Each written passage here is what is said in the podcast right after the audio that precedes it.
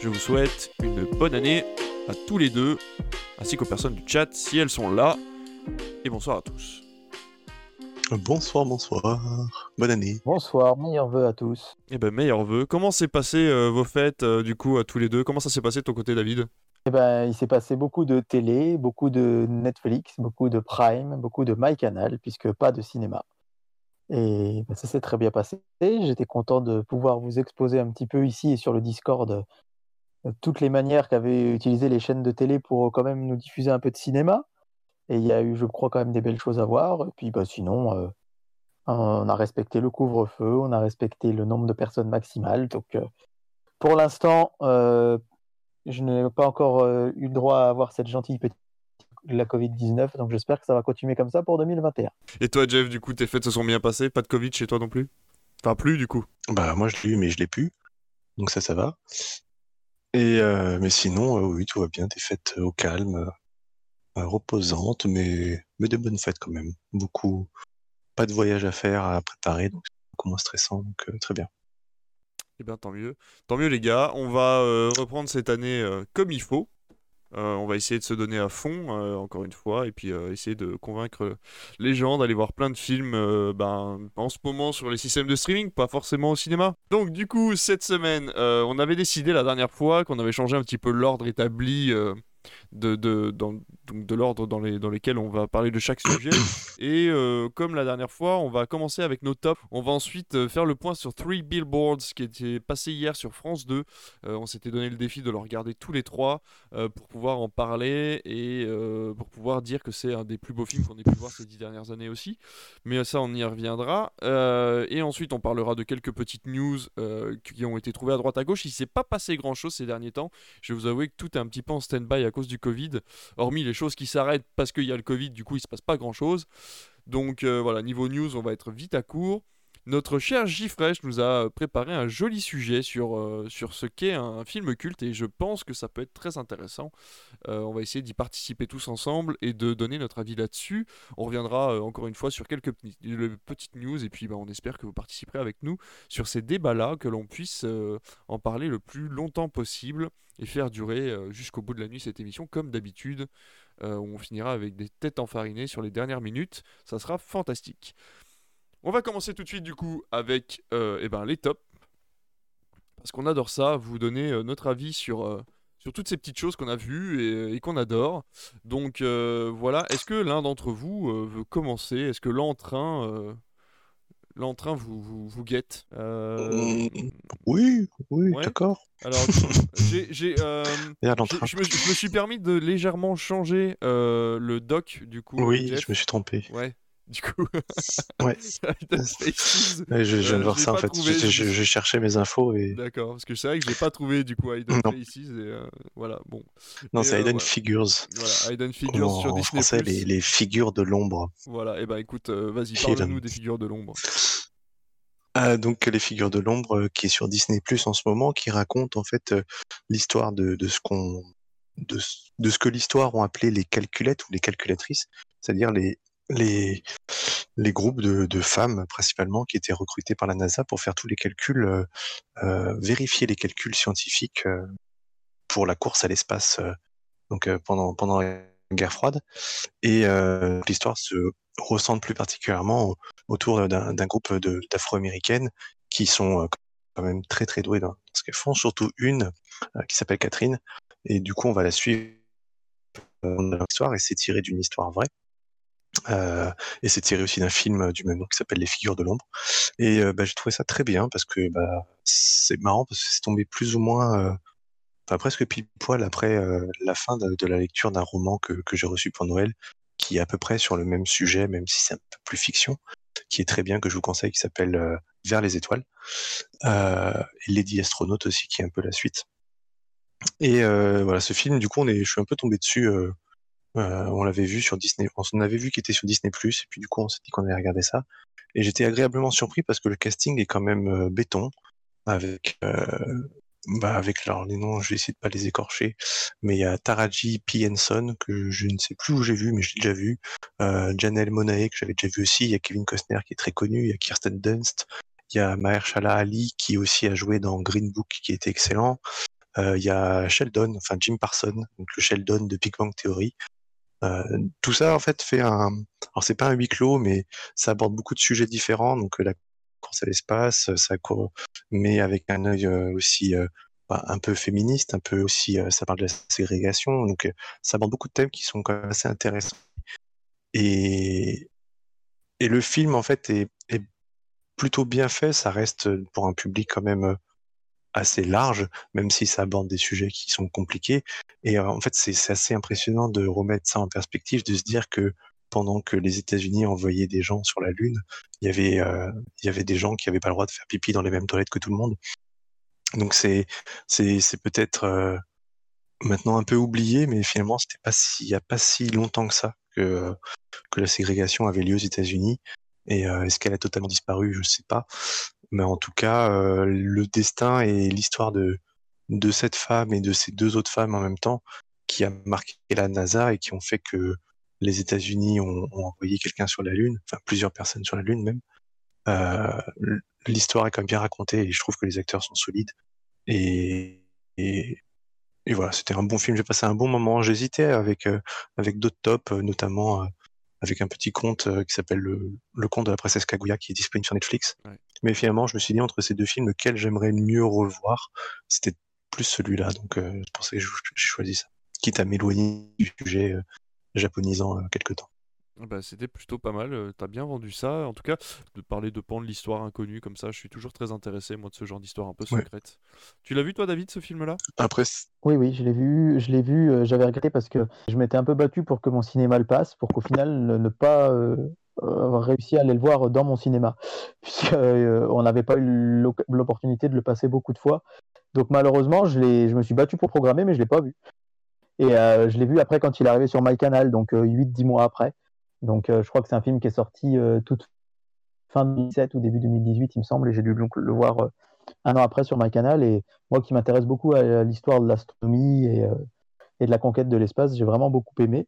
C'est presque surprenant de, le voir sur, arriver sur Disney ⁇ parce que au final, il y a beaucoup de films du catalogue Fox qui sont, parce qu'il est grand public, les figures de l'ombre, mais pas non plus euh, à regarder avec des enfants de 7-8 ans. Quoi. Il y a beaucoup de films du catalogue Fox qui mériteraient d'être, euh, je crois, aussi dans le, sur la plateforme. Donc euh, c'est une surprise et je suis content qu'il soit mis en lumière parce que je trouve que c'est un très beau film. Bien, très bien. on va passer tout de suite au, à ton top. Du coup, tant que tu es là, David, tu vas, tu, vas, tu vas parler de ton top qui est Vast of the Night. Du coup, dis-nous tout parce qu'apparemment, tu l'as trouvé très intrigant ce film. Ouais, euh, en fait, ce film, je l'ai vu parce que sur euh, un réseau social qui s'appelle Vodcaster, dont Netflix fait partie maintenant, euh, c'est un réseau social cinéma où il y a beaucoup, beaucoup, beaucoup de, de dessus, qui est assez intéressant. Et en fait, il y a eu un top. Chaque utilisateur était amené à envoyer son top, à envoyer son top 3 des films sortis en, SVOD. Et The Vast of Night est arrivé deuxième ou troisième plateforme SVOD. Donc, je me suis dit, bah tiens, je vais me laisser tenter. Et c'était une très bonne surprise. C'est très particulier comme film parce qu'on dirait presque du cinéma expérimental, mais avec les moyens quand même d'Amazon. Euh, c'est un film qui a été fait par Amazon. Là, c'est eux-mêmes qui l'ont fait. C'est fait dans les, studios d'Amazon. Euh, d'ailleurs, Amazon Studio, pas trop m'éloigner du sujet, mais Amazon Studio qui fait aussi des films pour le cinéma. C'est-à-dire que contrairement à Netflix qui fait des films sur sa plateforme, euh, il y a eu le film Radioactif, par exemple, de, de Maria Satrapi sur, qui était un biopic de Marie Curie. Il a été fait dans les studios le cinéma. Donc c'est une petite parenthèse euh, fermée. Et Rest of Night, euh, c'est un film très très très intrigant. Il dure 1h30. je le conseille vraiment, ne serait-ce que. Je dis pas que vous allez aimer dire que je l'ai adoré, mais je voulais vraiment le mettre en lumière parce que c'est c'est vraiment très particulier comme genre de cinéma. Mais euh, on se prend quand même au jeu du fait que c'est quelque chose d'assez mystérieux. Rapidement, l'intrigue, on est à la fin des années 50, on suit deux adolescents euh, qui ont 16 euh, et 18 ans, je crois. Il y a la jeune fille, elle est demoiselle du téléphone. Et le garçon, il est animateur sur une petite radio locale. Et cette ville des États-Unis, il y a un match de basket hyper important euh, qui a lieu et toute la ville est à ce match de basket. Et eux font partie des quelques rares habitants pas être. Et alors que la jeune fille est au téléphone et fait le lien, vous savez, elle- ils entendent un drôle de bruit. Elle entend un drôle de bruit. Elle appelle son ami qui est à la radio, qui lui a aussi entendu ce bruit.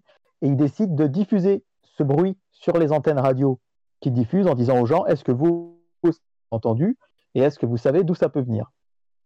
Et il se trouve que euh, bah, il y a quelqu'un qui va dire qu'il a déjà entendu ce signal et qui pense que c'est un signal d'origine extraterrestre. Je vais pas aller loin dans l'intrigue parce que ce serait trop vous en dévoiler, mais on est à mi-chemin entre. Alors ça m'a fait penser à plein de choses, un peu à Stranger Things dans le côté euh, des ados des années. euh, Enfin, Stranger Things c'est dans les années 80, mais des ados dans le passé. Il y a un petit côté signe, si vous l'avez vu, de Night Shyamalan, du sens où euh, on voit, on sait qu'il y a des choses paranormales qui arrivent, mais elles sont très suggérées, on ne les voit pas on les devine. Et euh, j'ai trouvé ça très très très cool. Là où je suis expérimental, c'est que par moment, euh, le réalisateur a fait le choix de couper l'image. Par moment, il n'y a plus rien. C'est un écran noir. Le fait de souligner l'importance des propos du personnage, euh, c'est tellement important qu'il dit qu'on va va rien vous montrer du tout. Et comme ça parle de la radio, qui est un média aussi que j'aime bien, et c'est vrai que c'est intéressant parce que quelque part, euh, ils nous mettent dans la peau de l'auditeur qui est chez lui et qui ne fait qu'écouter ben nous, on se retrouve dans le même cas. C'est-à-dire, il y a un moment, voilà, un personnage parle, on a écran noir. Par moment, certaines scènes sont filmées et enfin, sont diffusées, nous sont diffusées comme à l'époque des années 50. C'est-à-dire, tout à coup, notre devient plus petite que du 4 tiers. Euh, et c'est diffusé en espèce de noir et blanc ou bleu et noir avec, vous savez, des espèces de bandes d'interférence qui n'arrêtent pas de passer. Et euh, du coup, c'est expérimental, mais en même temps, on sent que c'est un film qui a des moyens. Je trouvais ça hyper intéressant et je le conseille vraiment. Je peux pas vous dire que vous allez adorer, mais c'est 1h32, donc c'est encore une fois c'est court. C'est un premier film, donc son réalisateur, euh, son réalisateur dont j'ai oublié le nom, mais ça va me revenir tout de suite, Andrew Patterson. Voilà, c'est son premier film, et euh, ça vaut vraiment le coup d'être vu. Les acteurs sont pas très connus, mais euh, je vous assure vraiment qu'il y a un côté. euh, Moi, j'adore ce côté mystérieux dans certaines œuvres au cinéma, et là qui nous tient en haleine du début à la fin. Et euh, il y a vraiment des plans qui valent le coup, vraiment. Le, plan séquence du début, il y a un plan fixe à un moment sur une, grand-mère qu'ils vont rencontrer. Le plan fixe est, est très long et j'admire la performance de l'actrice parce qu'elle a dû avoir beaucoup de texte à apprendre et en même temps, on est vraiment pris dans ses paroles. Et, et voilà, c'est un film à voir. Je rectifie ce que j'ai dit tout à l'heure dans le top euh, podcaster, il était septième en fait, euh, mais c'était euh, le premier film euh, Amazon Prime puisqu'en fait le, le top rapidement en premier c'était Soul. Ouais. En deuxième, Les 7 de Chicago. Ensuite, Uncut Games sur Netflix. Ensuite, Le Diable tout le temps sur Netflix aussi. Ouais. Après, il y avait Ultra et La Traque sur Netflix. Et enfin, The Vast of Night qui est arrivé à la septième position. Et voilà, si vous avez Prime, c'est l'occasion, je pense, d'avoir une expérience cinématographique très atypique d'une heure et demie. Et bah, ce serait sympa que certains d'entre vous le voient et puis qu'on ait l'occasion d'en discuter, pourquoi pas une prochaine fois, parce que je pense qu'il y aurait beaucoup, beaucoup, beaucoup de choses à dire sur ça. C'est un peu à côté de certaines choses que j'ai pas vues. J'ai vu qu'il y avait des grands débats sur les réseaux sociaux sur ce film et puis sur des forums de discussion, sur les explications, tout ça que j'ai pas trop voulu euh, fouiner parce que j'aime bien aussi me faire ma propre idée sur ces œuvres-là. Mais voilà, je conseille et je...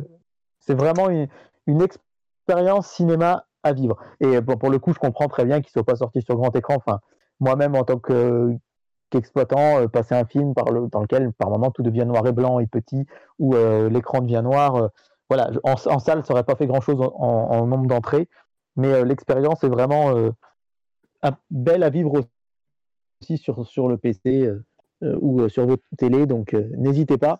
The Vast of Night, ça veut dire l'immensité de la nuit. Eh ben parfait, tu nous as super bien vendu ça et je pense que ça va être mon, mon, prochain, mon prochain visionnage, ça c'est sûr et certain. Eh ben, Euh, Hâte que tu m'en parles. euh, avec grand plaisir. Mais en attendant, parce que j'adore finir une série quand je la commence, je vais vous parler de mon top.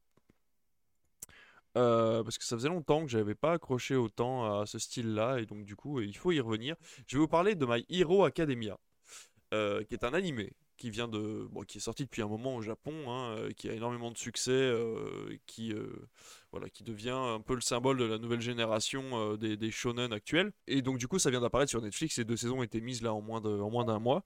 Et voilà, donc ça vous parle d'un monde légèrement futuriste. Ça se passe au Japon, où en fait les gens depuis quelques générations ont adopté des pouvoirs. On a vu l'évolution de l'humanité en fait adopter des 80% de la population a des pouvoirs. Certains n'en ont pas, mais la plupart en ont. Et en fonction du pouvoir que tu possèdes, tu vas pouvoir te trouver un métier. Et certains sont devenus héros. Ils sont payés par l'État pour euh, protéger la population des vilains, du coup, qui eux ont des pouvoirs qui leur permettent de faire le mal. Et on va suivre du coup le héros qui lui va vouloir aller euh, bah, dans une école pour devenir un héros, sauf que il est né sans pouvoir et il va devoir faire avec cette composition-là pour euh, survivre dans ce monde de héros. Et, malgré sa, détermination à devenir un héros, au début, il ne va pas pouvoir accéder à cette école puisque eh ben, il lui faut forcément un pouvoir pour y accéder. Et donc euh, voilà, on voit à l'écran euh, du coup All Might qui est le grand héros, celui qui protège l'humanité face à tous les super vilains. C'est le, porte-étendard des super héros et il va offrir l'opportunité à ce jeune homme de, pouvoir rentrer dans cette école pour une, raison que je ne vous dirai pas pour que vous puissiez en avoir la surprise. Et euh, j'ai trouvé ça très intéressant. Les 3-4 premiers épisodes sont un petit peu longs à commencer, mais euh, une fois qu'on a euh, toute l'intrigue de placer au bout de d'à peu près 4 épisodes, on a vraiment vraiment ce vieux shonen à l'ancienne où le pouvoir de l'amitié et le et l'entraînement en fait vraiment en mode hardcore vont faire du héros une évolution constante. En plus, il est plutôt malin, donc du coup, on a toujours des petites surprises dans, le scénario. Et euh, j'ai trouvé ça très bien de le mettre en parallèle avec The Boys, euh, qui euh, utilise à peu près en version plus gentille tout le système du super-héros payé pour protéger les gens.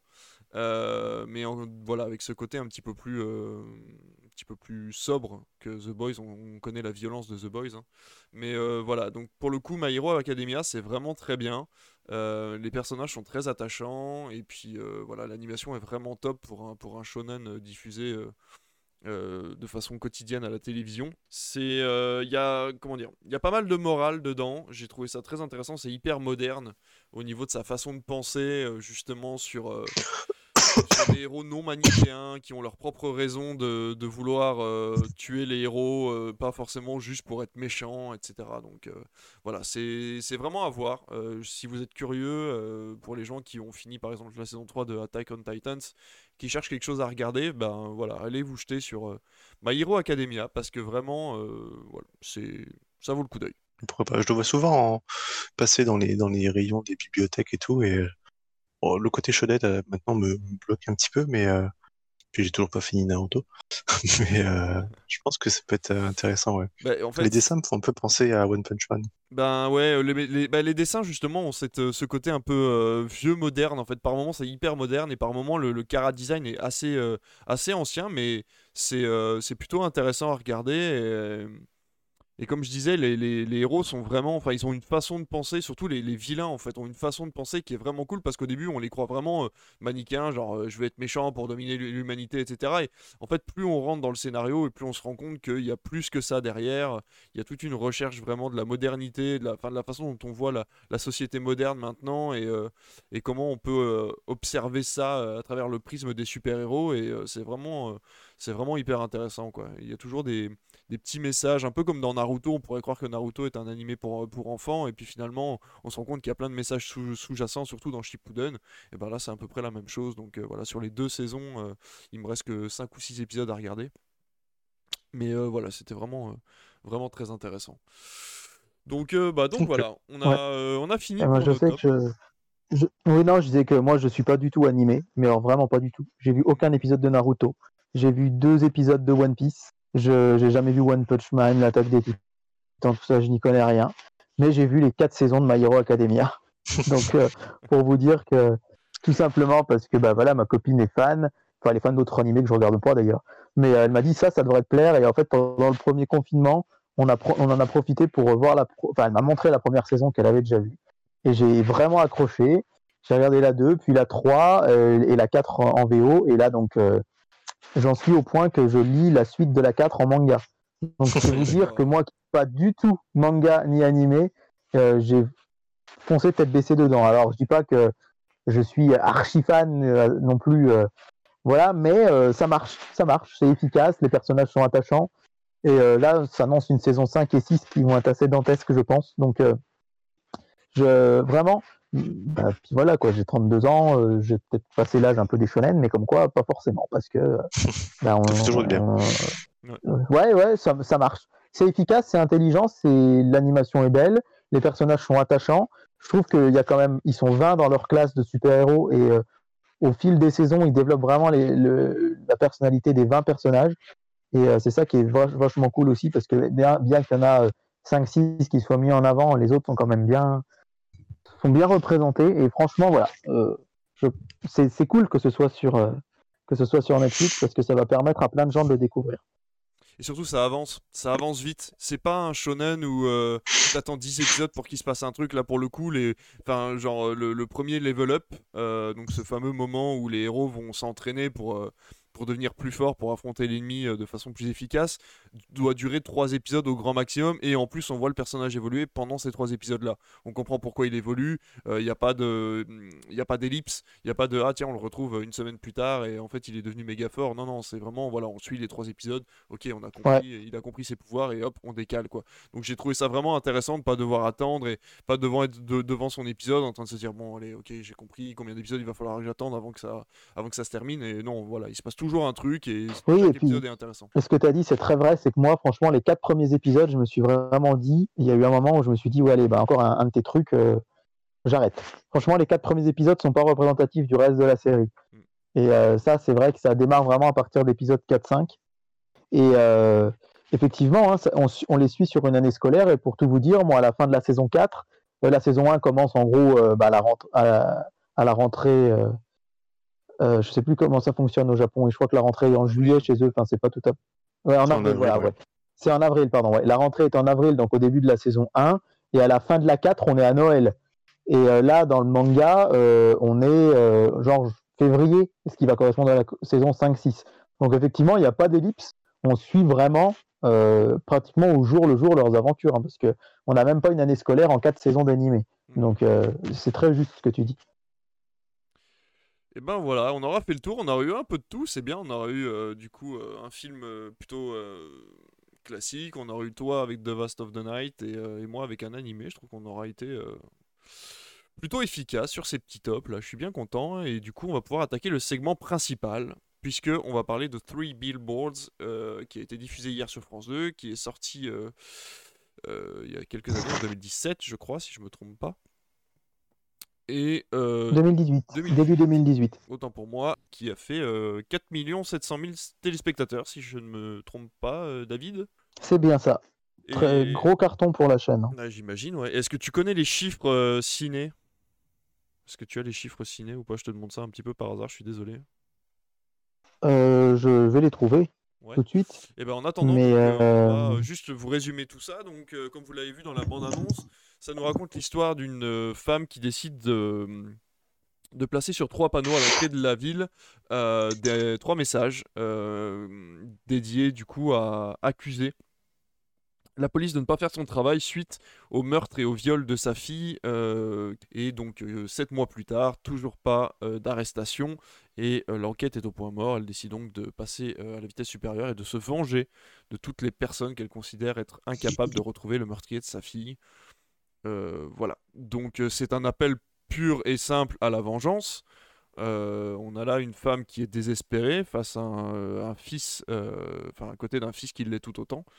Et on va avoir du coup la découverte de chacun des personnages de cette ville du fin fond du Midwest aux États-Unis où finalement sévit de façon quotidienne la haine, hein, que ce soit la haine raciale ou la haine de son voisin ou, simplement la, la haine d'une maladie ou quoi que ce soit. Donc, donc voilà, on va déjà faire un petit tour de table pour savoir ce qu'on en a pensé. On va essayer de rentrer un peu dans le détail, on va essayer d'étudier tout ça et de, de l'analyser au maximum parce qu'il y a énormément de choses à dire.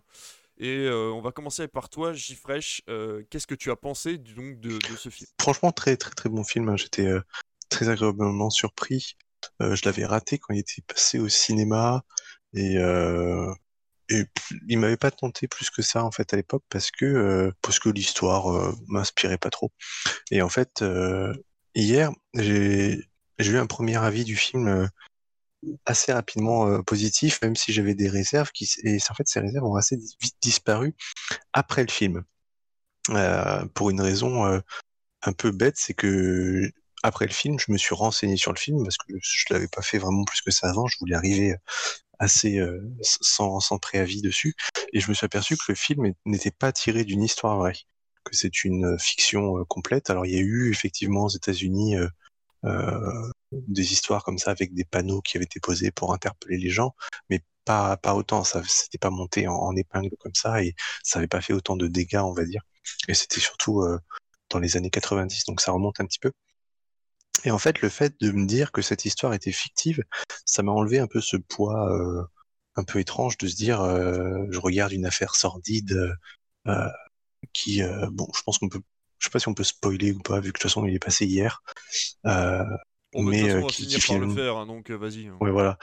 Donc finalement, qui, qui n'est pas résolu, une affaire qui n'est pas résolue, euh, pas pleine, non, pas du tout même. Et, euh, et du coup, je me suis dit, ah, bah en fait, c'est un très très bon film, parce que j'ai cru tout le long du film que ça racontait une histoire assez sordide. Alors, avec des fois des je me doutais qu'il y avait des fois des, des petits euh, des petites ellipses, des choses comme ça un peu un peu curieuses, mais sans plus, avec un jeu d'acteur qui est euh, qui est fantastique. Euh, ce, ce mec, euh, attendez que je retrouve son nom, Sam Rockwell, celui qui fait Dixon, qui est juste la, tête de la tête du plus grand enfoiré du monde dans, quelques films qu'il joue. Il, a, il, il, fait très très bien ce rôle de de un peu méchant, enfin très très méchant même, plein de haine et de colère. Euh, tout, tout est très bien pensé, l'histoire est bien racontée, les rebondissements, même si des fois un petit peu capillotractés, sont quand même très agréables et font progresser le film d'une façon positive, ce qui est quand même euh, extrêmement euh, extrêmement rare. Je trouve souvent il y a beaucoup de fioritures autour d'un film, puis il se passe pas grand chose, alors que là, vraiment tout fait avancer. Euh, la musique, moi, ça m'a fait penser à un western, tout le film, une espèce de western, en plus avec ce thème de la revanche et tout, et ce, ce travail, cette attention portée sur le regard des acteurs. Euh, J'en discutais un petit peu plus tôt, et c'est vrai que on a l'impression que tout le film, on peut le regarder sans le son, sans les dialogues, et pourtant comprendre ce qui se passe. Parce que les, les acteurs se regardent de telle façon à chaque fois que on comprend ce qu'ils veulent dire. Euh, alors bon, oui, le texte, ça va vous aider quand même beaucoup. Hein. Mais euh, c'est rare que j'ai eu autant mon attention portée sur le regard des acteurs entre eux euh, dans un film. Euh, ça, et puis euh, j'étais un peu surpris par la fin. Euh, je sais pas trop quoi en penser, euh, si ce n'est que on voit cette femme qui est qui est rongée par la rongée par la tristesse, par le chagrin, et qui se tourne vers la violence, enfin vers la vengeance, puis vers la violence, et qui est en chemin pour faire la violence ultime euh, et en fait on ne sait pas ce qui se passe. Alors que d'un autre côté, on voit euh, bah, finalement peut-être un chemin inverse, hein. quelqu'un qui est pas plein de tristesse mais plein de colère euh, de base, le Dixon justement, qui est un peu bébête et, qui finalement fait se rend compte que qui peut être meilleur et qui fait qui participe à, à, à cette dame, à cette maman triste bah, quelque part aussi de elle se rendre meilleure. Et tous les deux, à la fin, vont euh, vers un inconnu, mais ils ont été meilleurs dans les minutes qui précèdent. Donc on peut s'imaginer qu'ils vont pas replonger. On espère pour eux qu'ils vont pas replonger. Donc voilà, il y a beaucoup de signes, je pense, à analyser. J'ai peut-être raté beaucoup de choses, mais euh, très très intéressant sur beaucoup de points. Bah ouais, t'en as déjà dit pas mal, effectivement. Euh, on va passer à ton tour, toi, David. Qu'est-ce que, en, gros, pour l'instant. Qu'est-ce que tu en as pensé? Est-ce que tu l'as revu toi euh, dimanche ou est-ce que tu utilises simplement tes souvenirs de ton premier visionnage? Alors, je vais être très franc avec vous, je ne fais pas partie des 4 700 000 spectateurs qui l'ont regardé hier soir, hmm. pour la simple et bonne raison que je l'ai vu sur Ciné Plus il y a 15 jours, 3 semaines, je crois. D'accord. Euh, sachant pas du tout qu'il allait passer sur France 2. Non, c'était quand même ouais, un petit moment avant les fêtes. Mais en gros, il y a un bon mois que je l'ai vu. Donc, il était très frais dans mon esprit. Et hier soir, je voulais absolument voir euh, Arlington Street sur euh, Arte, qui m'a mis une grosse calotte, donc euh, je suis content d'avoir vu ce film. maintenant, ce Billboard, je l'ai vu donc au cinéma en 2018, je l'ai revu très récemment. J'avais adoré à l'époque. J'ai adoré en le revoyant. je suis un fan absolu de Sam Rockwell, qui a eu l'Oscar du meilleur second rôle pour Three Billboards et qui a eu aussi, et il y a Frances McDormand aussi qui a eu le- l'Oscar de la meilleure actrice. Et euh, Sam Rockwell, je l'adore. Je l'adore depuis très longtemps. C'est un acteur qui, qui, vraiment depuis la, la ligne verte où je le détestais. Quoi. Enfin, quand- enfant, quand j'ai vu la ligne verte, j'avais envie juste d'une chose, c'était vraiment de, de- de lui taper sur la gueule, mais à n'en plus pouvoir. Quoi. Et euh, dans, dans Jojo Rabbit aussi, euh, on l'a vu récemment. Et surtout, euh, en 2019, dans Vice. Alors ça, Vice, je le mettrai en top un jour, mais ce serait bien que vous puissiez le voir aussi, et pour ça qu'il passe à la télé. Vice, le film qui raconte l'histoire de Dick Cheney, qui était vice-président des États-Unis euh, pendant les attentats du 11 septembre, et, etc. Et euh, c'est Christian Bale qui joue Dick Cheney, et Sam Rockwell joue George W. Bush. Et il est incroyable, mais on, le, on a vraiment l'impression de voir George Bush. Et on a vraiment envie de lui mettre aussi des grosses stars dans la gueule. Et, euh, et euh, voilà, Sam Rockwell, j'adore. Et donc Billboards. Mm. Ah ouais, ouais, non, mais c'est clair, il, a vraiment un personnage. Euh, et donc j'ai beaucoup, beaucoup, beaucoup aimé le film. Euh, Enfin, je sais pas, j'ai pas trop envie de, de, spoiler euh, outre mesure, mais bah, il y a la, scène. c'est très très rare que, qu'un film tire des larmes, et là ça a été le cas vers la moitié du film avec Woody Harrelson, qui est pourtant pas un personnage hyper. son personnage de flic qui est quand même assez particulier. On sent qu'il veut l'aider, mais en même temps qu'il y a son image qui est touchée. Et puis je pense que vous voyez à quelle scène je fais référence. Euh, qui, ça m'a beaucoup touché, ça m'a même tiré une larme au premier visionnage, j'étais moi-même surpris. Et, euh, voilà, j'adore ce film. J'aime beaucoup le fait que ce soit une fin ouverte. Alors, euh, j'a- j'avais mandaté deux personnes pour Critique à regarder ce film hier soir. Enfin, mandaté, oui. À savoir ma maman et la maman de ma copine, qui sont donc d'une génération au-dessus de moi. Et euh, pour avoir un peu leur avis, puis vous un peu vous le retransmettre ce soir, elles ont toutes les deux adoré. Mais euh, ma mère a été très dérangée par le fait que ce soit une fin ouverte. Et, euh, et je peux comprendre parce que quelque part, c'est aussi peut-être une génération qui a l'habitude de, de regarder la, la télé, des films, des séries un peu plus conventionnelles et qui font que l'histoire est terminée. Moi, je sais que j'adore. Quand j'étais petit, je détestais ça. Je détestais ne pas savoir la fin. Et maintenant, le fait que le réalisateur, quelque part, nous laisse imaginer ce que vont faire Sam Rockwell ou ne pas faire, justement. Est-ce qu'ils vont trouver la bonne personne? Est-ce qu'ils vont lui régler son compte ou pas? Euh, J'ai trouvé ça très audacieux. Et puis, bah voilà, le, réalisateur nous emmène sur des chemins où au début, bah, on déteste Woody Harrelson et puis on se, on se met à l'aimer. Sam Rockwell, c'est un peu pareil. C'est un bonnet, c'est un enfoiré, mais quelque part, après, bah, sans trop dévoiler l'intrigue, euh, euh, on est un peu comme le personnage de Frances McDormand, c'est-à-dire qu'on se met un- aussi à, à le voir autrement. Et j'ai trouvé la réalisation très inspirée. Il y a des très beaux plans. Effectivement, euh, il y a quelques scènes un peu capillotractées, il y a quelques moments où on se dit bon. Mais on passe outre, je trouve, parce que c'est vraiment Oui, une très belle œuvre. Et euh, le carton d'audience, franchement, chez France 2, moi, de, de ce que je sais, euh, bah, on espérait entre 3 et 3 millions 5.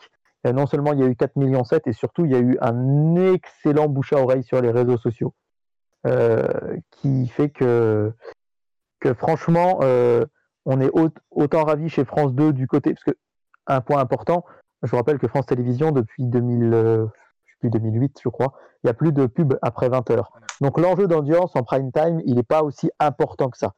Euh, et, là, le fait qu'il y ait eu une bonne, une bonne audience, que la semaine dernière, ça s'était mal passé avec Robin des Bois, puisque, comme je le dis souvent, dimanche soir, c'est la grande battle hein, des films entre TF1 et France 2. Et la semaine dernière, il n'y avait pas vraiment eu match, puisque euh, France 3 avait même réussi à dépasser France 2, et il s'était bien planté avec le Robin des Bois. Là, hier, ça a été 100% réussite avec Stray Billboard, parce qu'un succès critique du public, des spectateurs, des téléspectateurs, donc, et un gros, gros succès d'audience à 4,7 millions.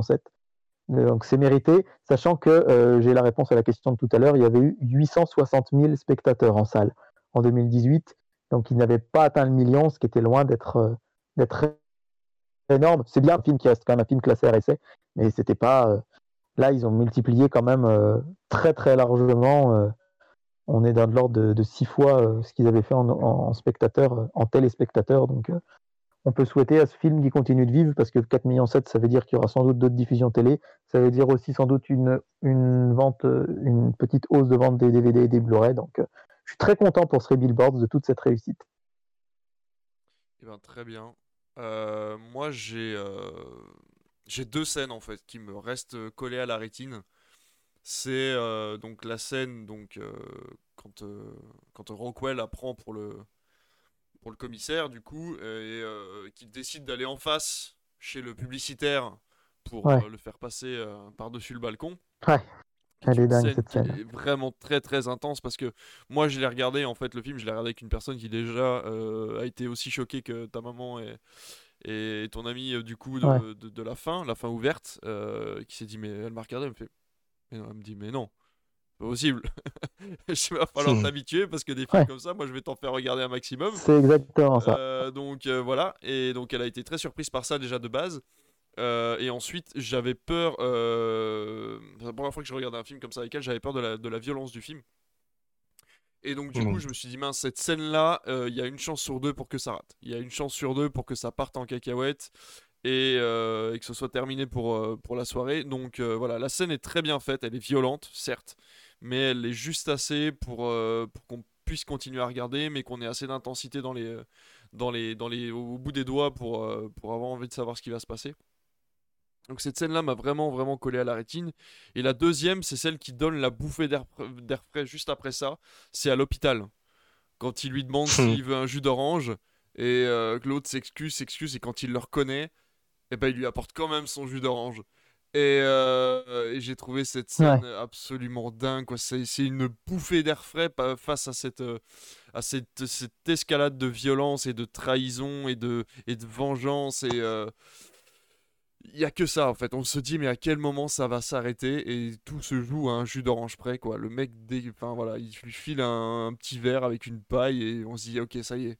Là, on a atteint un point du film où tout va s'inverser où va y avoir un rétro-pédalage et les gens vont comprendre qu'il y a un truc, euh, qu'il faut peut-être pas agir comme ça pour, euh, pour, que tout, pour que tout se délie. Et on se rend compte que finalement, effectivement, la, violence n'est pas la solution, c'est pas ce qu'essaye de dire le film, mais elle est quasiment obligatoire pour en arriver là.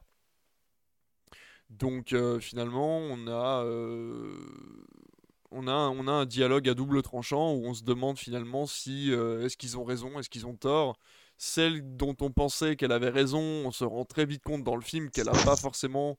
Euh, comment dire qu'elle n'a pas forcément raison, parce que finalement Willoughby, lui, il n'y peut rien, comme il expliquait, voilà, on n'a aucune preuve, on n'a rien trouvé, on n'a rien pour retrouver l'assassin de votre fille, donc euh, c'est pas juste d'avoir mis mon nom sur ces panneaux.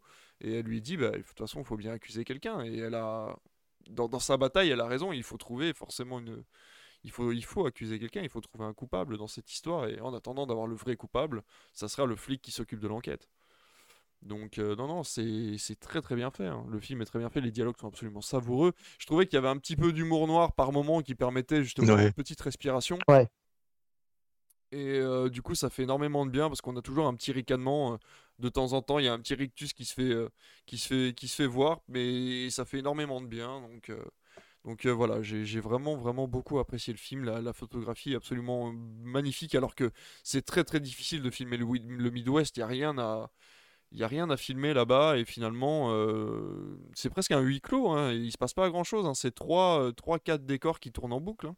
la, scène du bar, moi c'est euh, la scène du bar où, où, il récupère une partie d'ADN. Moi, ah elle m'a fait, euh, elle m'a fait trépigner en fait sur mon siège. Je me suis dit, mais non, mais non, en fait, il va pas faire ça. Et en fait, il a un éclair de génie. Et, mm. finalement, ce que, ce que, ce que son boss lui dit dans, lui dit dans, dans la lettre euh, se révèle vrai. En fait, il est capable d'être un très bon flic euh, quand, quand, quand quand, ses astres entre guillemets sont alignés et qu'il réfléchit deux secondes, euh, il peut être, euh, il, peut avoir des éclairs de génie très rapidement et en plus se, se sacrifier quelque part pour euh, pour que ça fonctionne. Donc j'ai trouvé ça quand même, ouais, c'est une très belle scène je trouve, même si elle est un petit peu violente. Et et en fait j'en ai voulu au film quand le film était terminé quand quand quand le, commissaire lui dit que bah non que c'est pas lui et que le film se termine quelques minutes après, j'ai pas compris en fait sur le moment. Je me suis dit mais c'est enfin ils avaient une possibilité de finir le film entre guillemets que la boucle était bouclée parce que plus la façon dont il l'aurait retrouvé correspond à ce que euh, ce que le, le, chef de la police avait énoncé plutôt une espèce de coup de chance dans un bar avec un mec qui, qui parle un peu trop et non, en fait, le film fait totalement l'impasse, t'envoie un peu, euh, un peu balader en te disant non, en fait, c'est pas ça la vie. Mm. Et, euh, et ça, j'ai trouvé ça. euh, J'étais un peu en colère au début, mais j'ai trouvé ça finalement. finalement, ça se comprend dans, dans la progression du film, dans la progression des personnages. Cette mère de famille qui, qui pensait que, que rien pouvait l'abattre euh, parce que parce qu'elle a la vengeance et qu'elle a, elle a cette force en elle, euh, finalement se fait remettre en place euh, par une, une greluche de 19 ans et par une personne de petite taille alors que elle, elle est imposante et tout. Donc il y a- beaucoup de paradoxes comme ça dans le jeu des acteurs, dans le jeu des caméras qui, qui rend le, quand même le tout assez intéressant à, à voir et, et f- avoir l'idée de faire ce genre de plan pour montrer ça, c'est là qu'on voit que c'est quand même un, un très bon réalisateur. Et euh, je me suis un peu après penché sur ce qu'il avait fait et, je, parce que le nom me disait rien. Mais c'est vrai que c'est lui qui a fait Bon baiser de Bruges, qui est un film que j'aime beaucoup aussi. Et, euh, et finalement, ça se retrouve en fait cette ambiance euh, un peu de huis clos aussi quelque part, de vengeance. euh, ça revient, c'est un thème qui revient et qui est intéressant, euh, intéressant à mettre en, en perspective comme ça. quoi. Et moi, contrairement à toi, le, le Midwest, enfin, j'ai trouvé les, les décors plutôt jolis. Ça m'a, j'aime bien ces grands espaces euh, euh, où il se passe pas Ouais, grand chose d'ailleurs. Pareil, ça m'a pas donné envie d'y aller, moi. Ouais, pareil. Bon, après, j'ai vu que finalement c'est tourné en Caroline du Nord alors que le film se passe au Missouri. Mais bon, euh, tu restes quand même sur, euh, sur des, des, des- des paysages qui, je pense, sont plus ou moins similaires. Je n'y suis jamais allé. Euh, mais ouais, ça m'a donné beaucoup envie. Et ce que je regardais justement où était l'Idaho par rapport au Missouri, euh, ça fait beaucoup pour aller se venger quand même. hein. Je pensais que c'était l'état voisin, mais finalement, Ouais, euh, c'est à quelques, tout, ouais. euh, Ouais. quelques 1500 km, j'ai l'impression. Après, euh, les échelles aux États-Unis sont toujours un peu différentes. hein. Les gens sont capables de faire Oui. 4 heures euh, aller-retour pour aller à Philadelphie quand ils habitent à, quand ils habitent à New York, et pour eux, c'est une... c'est un road trip normal. Quoi. Donc, euh, Ouais, mais bon, là, quand même, je pense que Mm. ils ont intérêt de bien s'entendre. Ouais, hein. il y a- il- faut compter 24 heures de voiture. euh, Je crois que j'avais regardé à l'époque plus ou moins une journée pour faire euh, après le, le centre de l'Idaho et le centre du Missouri. Donc, donc, euh, Après, Ouais, encore ils une ont fois, comme elle, bien le dit à la fin, comme elle le dit à la fin, on n'a pas encore décidé. euh, on s'est pas encore décidé. Ouais, je ouais. ce qu'on va faire. C'est ça. Mais c'est très drôle ce que tu disais parce que il y a vraiment ce principe de te faire monter la haine jusqu'à la jusqu'à les trois quarts du film pour finalement te rendre compte au moment où tu es le plus énervé, où tu as le plus envie de vengeance, donc le moment où on se rend compte que c'est pas lui, qu'ils ont trouvé de l'ADN mais que c'est pas lui, le moment où on t'a fait détester un personnage qui en fait est adorable selon la- le, le- le point de vue qu'on a, et à partir de ce moment-là où toi ta haine elle est, elle est à son maximum, on te dit mais non mais euh, faut pas t'énerver, regarde les personnages, euh, bah eux maintenant ils ont compris et ils sont calmes et en fait ça Ouais. va très bien se passer. Et j'ai trouvé ça Ouais, génial. mais c'est ça qui est un peu frustrant, c'est que souvent un film, t'as un côté euh, récompense en fait. Si tu Ouais. passes des mauvais moments dans un film, t'as la contrepartie. C'est-à-dire quand tu vois Dixon qui est un qui est un un empaffé euh, pendant tout le film et qui se fait remettre en place par son nouveau commissaire en moins de 10 minutes, un commissaire qui en plus qui est afro-américain alors que lui-même est raciste. Tu jubiles en fait quelque part de le voir être viré. J'ai dit bah ouais voilà ça c'est ça qu'il faut faire. Et et puis en fait, euh, tu te fais prendre à ton propre jeu en te disant mais oui, en fait, ça aurait pu être un bon flic s'il avait été suffisamment guidé, suffisamment euh, écouté, éclairé, aimé. Et, euh, il suffit, il aurait juste fallu un- un- une petite lettre comme il a reçu pour qu'il soit, pour qu'il devienne un excellent détective et que peut-être il trouve le, le coupable beaucoup plus tôt que ça. Donc c'est quand même assez, assez bien foutu. Après, moi, dans le côté un peu capillotracté, ce qui m'a un peu dérangé, c'est que, et ce qui était encore plus frustrant, c'est qu'on se rend compte que la personne qui finalement n'est pas coupable, quelques minutes avant dans le film, peut-être une heure, une demi-heure avant dans le film, va mettre la pression à la mère pour une raison inconnue. Je ne sais pas pourquoi. Il, il, il débarque dans son magasin et il fout la pression comme ça. Euh, sa réaction est, est géniale. Dans le film, c'est super. Ça met une tension.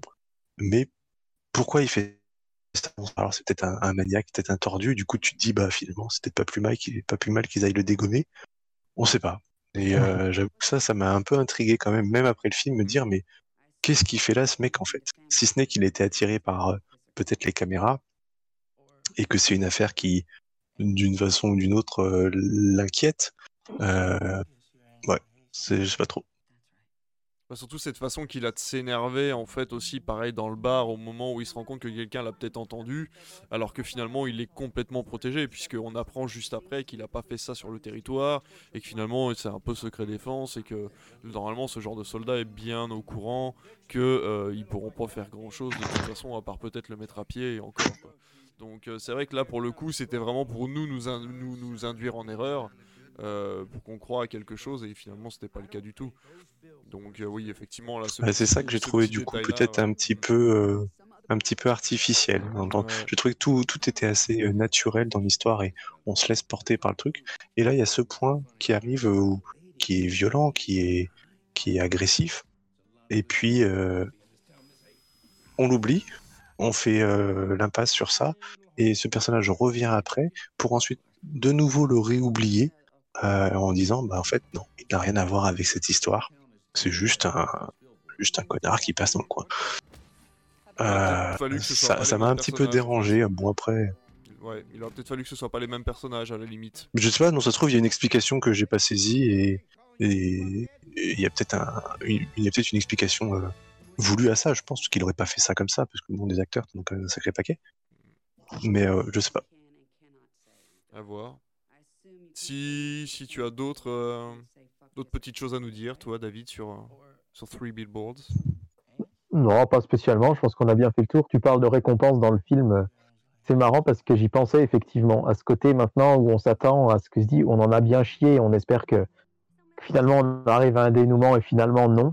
Et en fait, j'ai vécu ça. C'est une petite parenthèse, mais avec euh, Arlington Road ou Street, je sais plus que j'ai regardé hier sur Arte qui est euh, ce genre de film où c'est un peu pareil, on se dit allez là c'est bon, c'est bon. Et en fait, ce, hier j'avais j'ai trouvé le film très bon, mais j'avais qu'une envie, c'était de balancer ma télé. Quoi. J'avais une rage à la fin parce que la fin est, est horrible. Quoi. C'est tout le contraire d'un feel good movie. Et en fait, euh, oui, effectivement, euh, moi aussi souvent j'attends la récompense et elle n'arrive pas. Et là, enfin, je, je, pense que ce film-là, je le mettrai en top que j'ai vu hier soir sur Arte un de ces jours pour vous en parler plus en longueur parce que c'est un vieux vieux film de 98 euh, avec euh, Jeff Bridge et, et ça. Mais sinon, non, je pense pour Three Billboards, on a fait le tour. Euh, moi, je, je, terminerai en, dire, en disant que j'ai pas vu de film aussi bien pour moi en salle depuis 2018. Vraiment. Euh, j'ai eu, j'ai vécu quand même fin 2016 avec Premier Contact.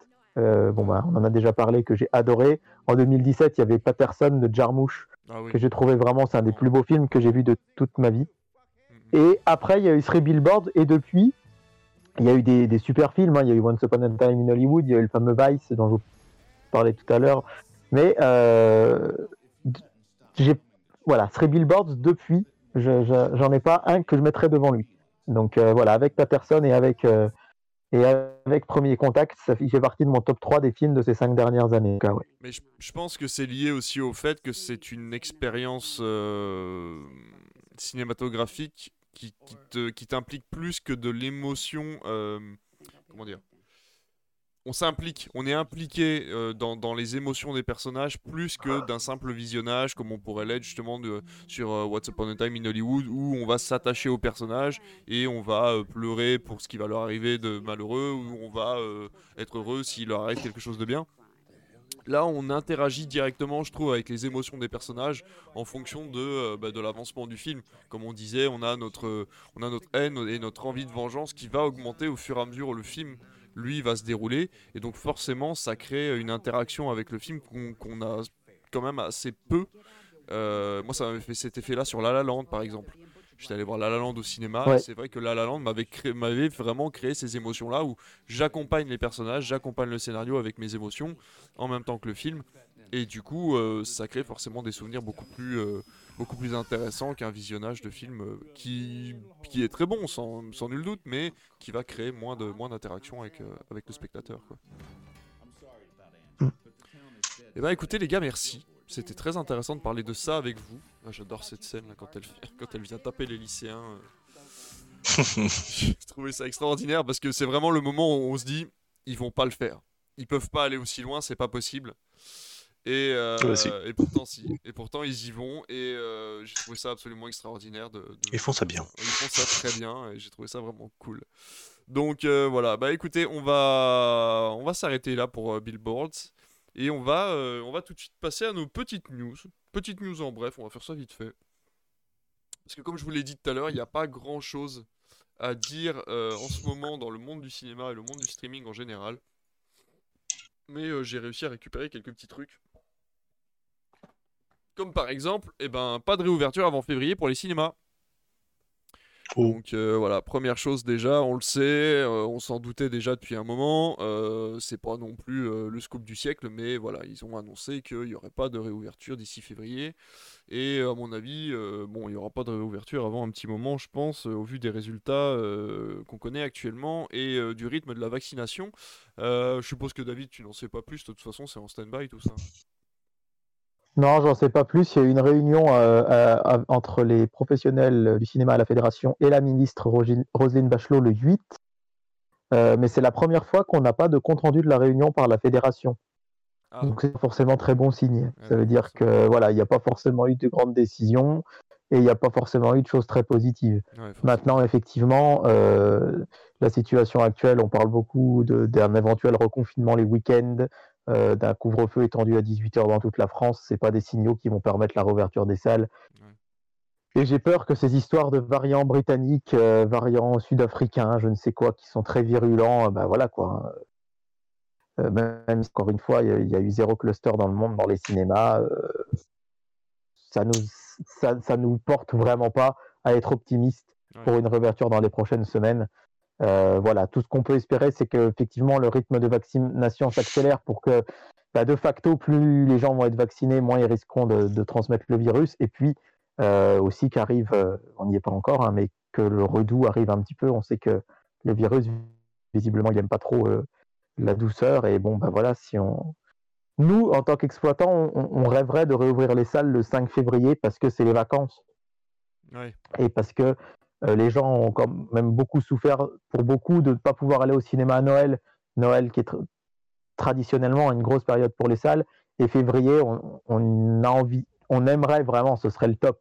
Maintenant, euh, moi, je suis pas très optimiste. Je me dis que voilà, peut-être euh, attendre le tout début du printemps, début mars, euh, c'est peut-être euh, un peu plus, un tout petit peu plus envisageable. Mais honnêtement, euh, le fait qu'il n'y ait rien qui soit sorti de cette réunion, ça porte pas à l'optimiste. Ouais, forcément. Forcément, mais bon, écoute, au moins on en aura discuté. Euh, on verra ce qui, Ouais. ce que, voilà, ce qui avance d'ici là. Mais ouais, de toute façon, euh, on a bien compris que les, les lieux culturels ne seraient pas euh, avantagés de par euh, les études qui ont été faites sur les clusters. Donc, dans tous les cas, je pense que c'est plus un sujet Ouais. dont il faut qu'on parle maintenant. Quoi. La, petite, la petite news en plus, Aya et la sorcière, donc le prochain Ghibli dont on n'arrête pas de parler là, à chaque fois, c'est plusieurs fois qu'on en parle dans l'émission. Premier film d'animation en 3D des studios Ghibli euh, sera distribué par Warner aux États-Unis. Il sera donc euh, eh ben, au cinéma et sur HBO Max en même temps. Donc euh, voilà, c'était une news, je voulais qu'on en parle. C'est le premier film étranger du coup qui sera pris sous l'aile de Warner et qui sera donc diffusé en même temps sur HBO Max et dans les cinémas. Je suppose que ça ne fait pas énormément plaisir euh, au studio Ghibli, je pense, mais voilà, c'est. je pense qu'ils n'ont pas trop le choix non plus. Non, pas trop. non. Ça Voilà. fait ça quand on voit la réaction de Pete Docter euh, pour euh, Soul, qui était vraiment Ah bah contre oui. le fait que son film sorte sur Disney+, alors qu'il est lui-même, euh, maintenant c'est lui le directeur de Pixar carrément, hein, Mm. c'est-à-dire que il n'est pas plus seulement réalisateur, c'est carrément lui le grand chef, mais il a dû s'incliner face à ça. Euh, bon bah j'imagine que côté Ghibli c'est la même chose quoi. Oui, D'un autre côté ils doivent être contents d'avoir trouvé Warner qui est un distributeur au rein solide et qui va leur assurer une rentrée d'argent conséquente. Maintenant euh, c'est toujours pareil quoi. C'est l'artistique euh, et un équilibre trouvé entre l'artistique et, et le financier qui est pas toujours évident. Tout à fait. D'ailleurs, en parlant du Mhm. Japon, euh, ça y est, Demon Slayer, du coup, est devenu le film le plus rentable du box-office japonais. Il a dépassé, du coup, euh, Titanic, euh, ainsi que Le Voyage de Chihiro. Il est devenu le, le premier film de tous les temps au Japon. Euh, à savoir que forcément participe euh, au fait qu'aucun film américain en général et aucun, enfin voilà, aucune sortie de blockbuster n'a été faite depuis quelques mois. Et donc forcément, ça participe à aller voir autre chose euh, au niveau activité au cinéma. Et je pense que ça, ça a grandement aidé ce, film à, à faire sa place dans le top 1 euh, du film de tous les temps. Parce que bon, de ce que j'en ai vu euh, au niveau de la bande etc., ça ressemble à un OAV classique qu'on peut voir de, de tous les, les animés euh, actuels. Mais bon, le fait qu'il n'y ait Mm. aucun Marvel qui sorte ou quoi que ce soit, euh, forcément la répartition dans les salles se fait, se fait un peu plus. de façon un petit peu moins étendue, quoi. Je pense. Euh, très bonne nouvelle, enfin très bonne nouvelle pour ceux qui aiment ce genre de film. Le festival de Gérard Mer sera euh, en diffusion en ligne du coup cette année, puisqu'ils n'auront pas la possibilité de le diffuser euh, dans les salles et de faire bah, une des projections classiques comme on pourrait le voir au festival de Cannes. Donc vous aurez la possibilité à partir du 27 janvier de payer 5 euros pour voir le film sur votre ordinateur euh, en exclusivité, puisque la plupart de ces films-là ne sont pas encore sortis. Donc euh, voilà, c'est l'occasion pour vous, si vous le souhaitez, d'aller voir des films euh, qui ne sont pas sortis, la plupart du temps fantastiques ou horrifiques, puisque c'est le principe de Gérard Mer, et j'ai trouvé ça vraiment euh, très intéressant. Et c'est un- une bonne idée hein, finalement de, pouvoir proposer ça. Je suppose qu'une partie sera redistribuée aux distributeurs en plus de ça, donc voilà, je n'ai rien à redire là-dessus. Mauvaise nouvelle du coup pour MGM, on en parlait, ils sont en vente. Ils nous, ils vendent le, ils nous vendent, non, ils nous vendent pas le studio parce que de toute façon on n'a pas les sous pour les acheter. Oh. Il- ah non, bah j'ai fait, j'ai demandé à mon banquier, il m'a dit ah ça passe, ça, ça c'est pas, ouais, c'est- grand-chose, quoi. Non, ouais, pas grand chose. Dommage. ouais, mais non, James Bond ce sera pas pour nous du coup. Mais voilà, 5,5 milliards de dollars, euh, MGM est en vente au plus offrant. Malheureusement pour eux, en plus de ça, ils se prennent un procès. euh, pour des problèmes de droits d'auteur liés à certaines de leurs licences, comme Bill and Ted ou encore Rain Man, euh, parce que malheureusement, euh, un, ayant droit s'est plaint euh, du coup de ne pas avoir touché l'argent. MGM s'est défendu en disant que bah il aurait pu se, montrer un petit peu plus tôt que je sais plus, je crois que ça s'est fait il y a 3-4 ans. Voilà, sauf que bah, le, voilà, le, jury a dit que non, l'ayant droit avait le droit de se plaindre maintenant comme dans 20 ans. Donc voilà, la MGM va entamer un procès contre ce monsieur euh, qui euh, exige des droits sur, euh, sur, sur ces licences-là. Donc c'est encore une mauvaise nouvelle pour les pauvres, les pauvres messieurs dames de chez MGM en attendant qu'ils soient vendus peut-être à une grosse maison de production qui reprendra les licences telles que Rocky ou James Bond. Donc euh, voilà, c'était la petite mauvaise nouvelle du jour. Et j'ai appris aujourd'hui aussi, euh, tant qu'on est dans les mauvaises nouvelles, euh, que le monsieur qui présentait Thalassa sur France 3 est décédé. Et voilà, Mhm. donc je tenais à en parler, à lui rendre hommage, parce que c'est vrai que même si je n'ai pas souvent regardé Thalassa, il fait partie de, de ces visages de la télévision qu'on n'oubliera euh, pas, ou en tout cas euh, qu'on a souvent vu euh, dans les publicités lorsqu'on regardait. euh, Ouais, C'était quand même 40, 42 ans de 42 ans d'antenne pour Thalassa. Voilà, ça. Il, il a créé Thalassa en 75 et il a commencé à la présenter en 80. Et en 2017, euh, il a dû passer le témoin à, à Fanny Agostini un peu contre son gré. Il n'avait pas forcément envie d'arrêter. Et c'est vrai que bah, c'est moi, j'ai jamais beaucoup regardé quand j'étais petit. Ça m'a plus intéressé après à l'âge adulte, mais c'est quand même, euh, bah, c'était la, marque de France 3 le vendredi soir euh, pendant 40 ans, 42 ans. Et après l'arrêt de Thalassa, encore aujourd'hui, aucune émission n'a- n'arrive à atteindre l'audience que faisait Thalassa à l'époque. Donc on peut avoir une pensée pour, pour Georges Pernou, effectivement, ce soir. Et ben voilà, pensée pour Georges Pernou du coup. Euh, avant d'entamer, euh, bah, du coup, notre euh, section sujet, puisque là on va, on va finir pour cette première partie de news, on, on entamera la deuxième partie qui sera tout aussi courte tout à l'heure. Et on va te laisser la parole, euh, puisque tu vas nous parler et on va en débattre avec toi de ce qu'est un film culte. Tu as euh, eu l'idée de, de créer un petit, un petit papier à ce sujet-là et euh, on va, Grand on va essayer d'en discuter avec toi. Qu'est-ce qu'un film culte? Et, euh, et où, cela peut-il nous mener d'aimer ou pas un film culte et de penser que tel film est culte et qu'un autre ne l'est pas? Je t'en prie, Ouais. à toi la parole. À vous les studios. Alors, je m'excuse d'a- d'avance, c'est un peu long. Alors, aujourd'hui, je vais commencer par un peu de contexte. On verra que c'est important. Il est 8h41 et je suis debout et opérationnel, chose qu'il faut avouer ne m'était pas arrivée depuis un bon petit moment. Va savoir pourquoi. Probablement le bruit des perceuses dans le hall de mon immeuble. Je suis assez en forme, j'ai du temps pour penser, réfléchir et surtout écrire. Ce temps, j'ai décidé de le, de le mettre au profit de Critflix parce que Critflix c'est quand même très très bien. Bref, tout ça pour dire que récemment, je me suis mis à réfléchir sur un mot qu'on entend souvent, un mot qu'on applique aux films, aux séries, le mot culte.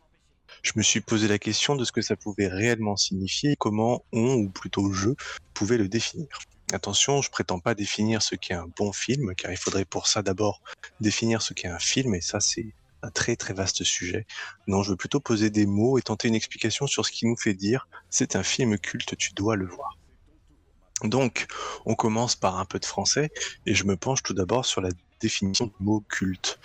Euh, notre bon vieux Wikipédia nous dit à ce sujet non masculin, un culte est un ensemble de pratiques d'hommage ou de vénération rendues à un groupe, à une divinité, un être vivant mythique ou réel, un inanimé ou un phénomène à qui ce groupe reconnaît une dimension de supériorité, d'excellence ou de sacré et attribue des qualités remarquables ou exceptionnelles qui peuvent être considérées comme exemplaires. C'est un peu long, hein, c'est un peu, un peu Culte, ça vient du latin cultus, c'est dérivé du verbe colérer qui veut dire au sens propre cultiver et par extension rendre un culte. On voit donc que ce mot, transformé d'un nom commun en adjectif, change aussi un peu sa définition. On enlève de sa puissance mystique, on enlève un petit peu le côté religieux, et un film culte dans le langage courant, c'est plutôt un film ou une œuvre dont on pense que chacun devrait avoir vu au moins une fois et auquel on voue une certaine affection. Alors, est-ce que culte, ça veut dire classique? Encore une fois, il convient de se demander ce qu'est un classique. Dans ce domaine, il y a beaucoup, beaucoup de définitions et des interprétations aussi. Donc, dans le domaine des arts, on s'accorde pour dire que c'est une œuvre qui fait autorité dans son domaine. Une définition de Italo Calvino, c'est un théoricien en littérature qui a écrit en 1984 La machine littérature, mais qui peut aussi s'appliquer à d'autres formes d'art.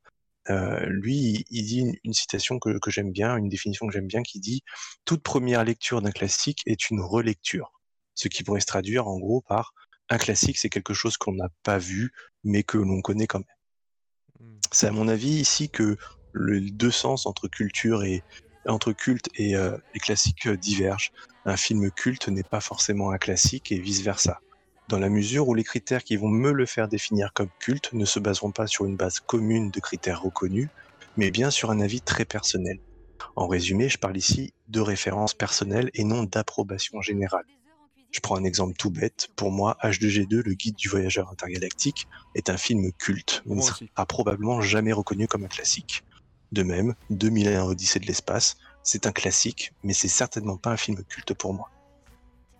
Alors, qu'est-ce qui pourrait caractériser un film culte? Qu'est-ce qui nous fait dire qu'un film est culte et pourquoi? Et surtout, pourquoi on le dit? Je pense qu'il existe quatre critères intrinsèques au film qui peuvent le faire devenir culte ou non. Premièrement, et c'est je pense, le principal critère qui va englober un peu tous les autres, le contexte du visionnage. Je parle du contexte au sens large, très large. Le contexte dans lequel le film est vu, salle de cinéma, écran téléphone portable, etc., mais aussi le public, classe socio-professionnelle, âge, genre. Tous ces détails influencent notre appréciation et notre avis sur le film. Par exemple, je me considère comme un enfant des années 90, c'est-à-dire que tout mon imaginaire et ma culture visuelle est né dans ces années-là j'ai grandi avec certaines productions qui ont formé, façonné ma culture artistique, qu'elle soit cinématographique, musicale ou littéraire. Je considère par exemple que Dragon Ball Z c'est un manga culte, alors que la génération précédente aurait peut-être choisi, elle, Goldorak. Un autre exemple, Interstellar. Je l'ai vu la première fois au cinéma, alors qu'un premier visionnage sur téléphone portable n'aurait probablement pas fait le même effet. Deuxième point, les intentions de là ou des personnes à l'origine du film. Elles peuvent être diverses et variées, instruire, compter, avertir, divertir, émouvoir, ou voire même tout ça en même temps. Elles vont donc, elles vont donc directement influencer la qualité du film et l'appréciation de chacun. De plus, ces intentions vont passer par le prisme de l'interprétation du public et encore une fois du contexte. C'est-à-dire que chacun va ajouter à une œuvre donnée une partie de son histoire et de tout ce qui fait que nous sommes des individus uniques et différents. Par conséquent, on aura tous une appréciation différente d'une œuvre en fonction des intentions premières du film. Un exemple, les films du studio Ghibli. On peut émettre l'hypothèse que la volonté première est de faire passer un message poétique, parfois écologique, voire même politique, le tout avec un style qui peut se rapprocher de la fable, parce qu'elle dispose d'une morale. Ces intentions seront certainement pas reçues pareilles par un enfant, un adulte, un climato-sceptique, un chasseur, un écolo. Je pense que certains films sont cultes car le message et l'intention résonnent avec ce que moi j'estime être important. Troisième point, ce qui se voit à l'écran. Le jeu des acteurs, les effets spéciaux, la lumière, la photographie.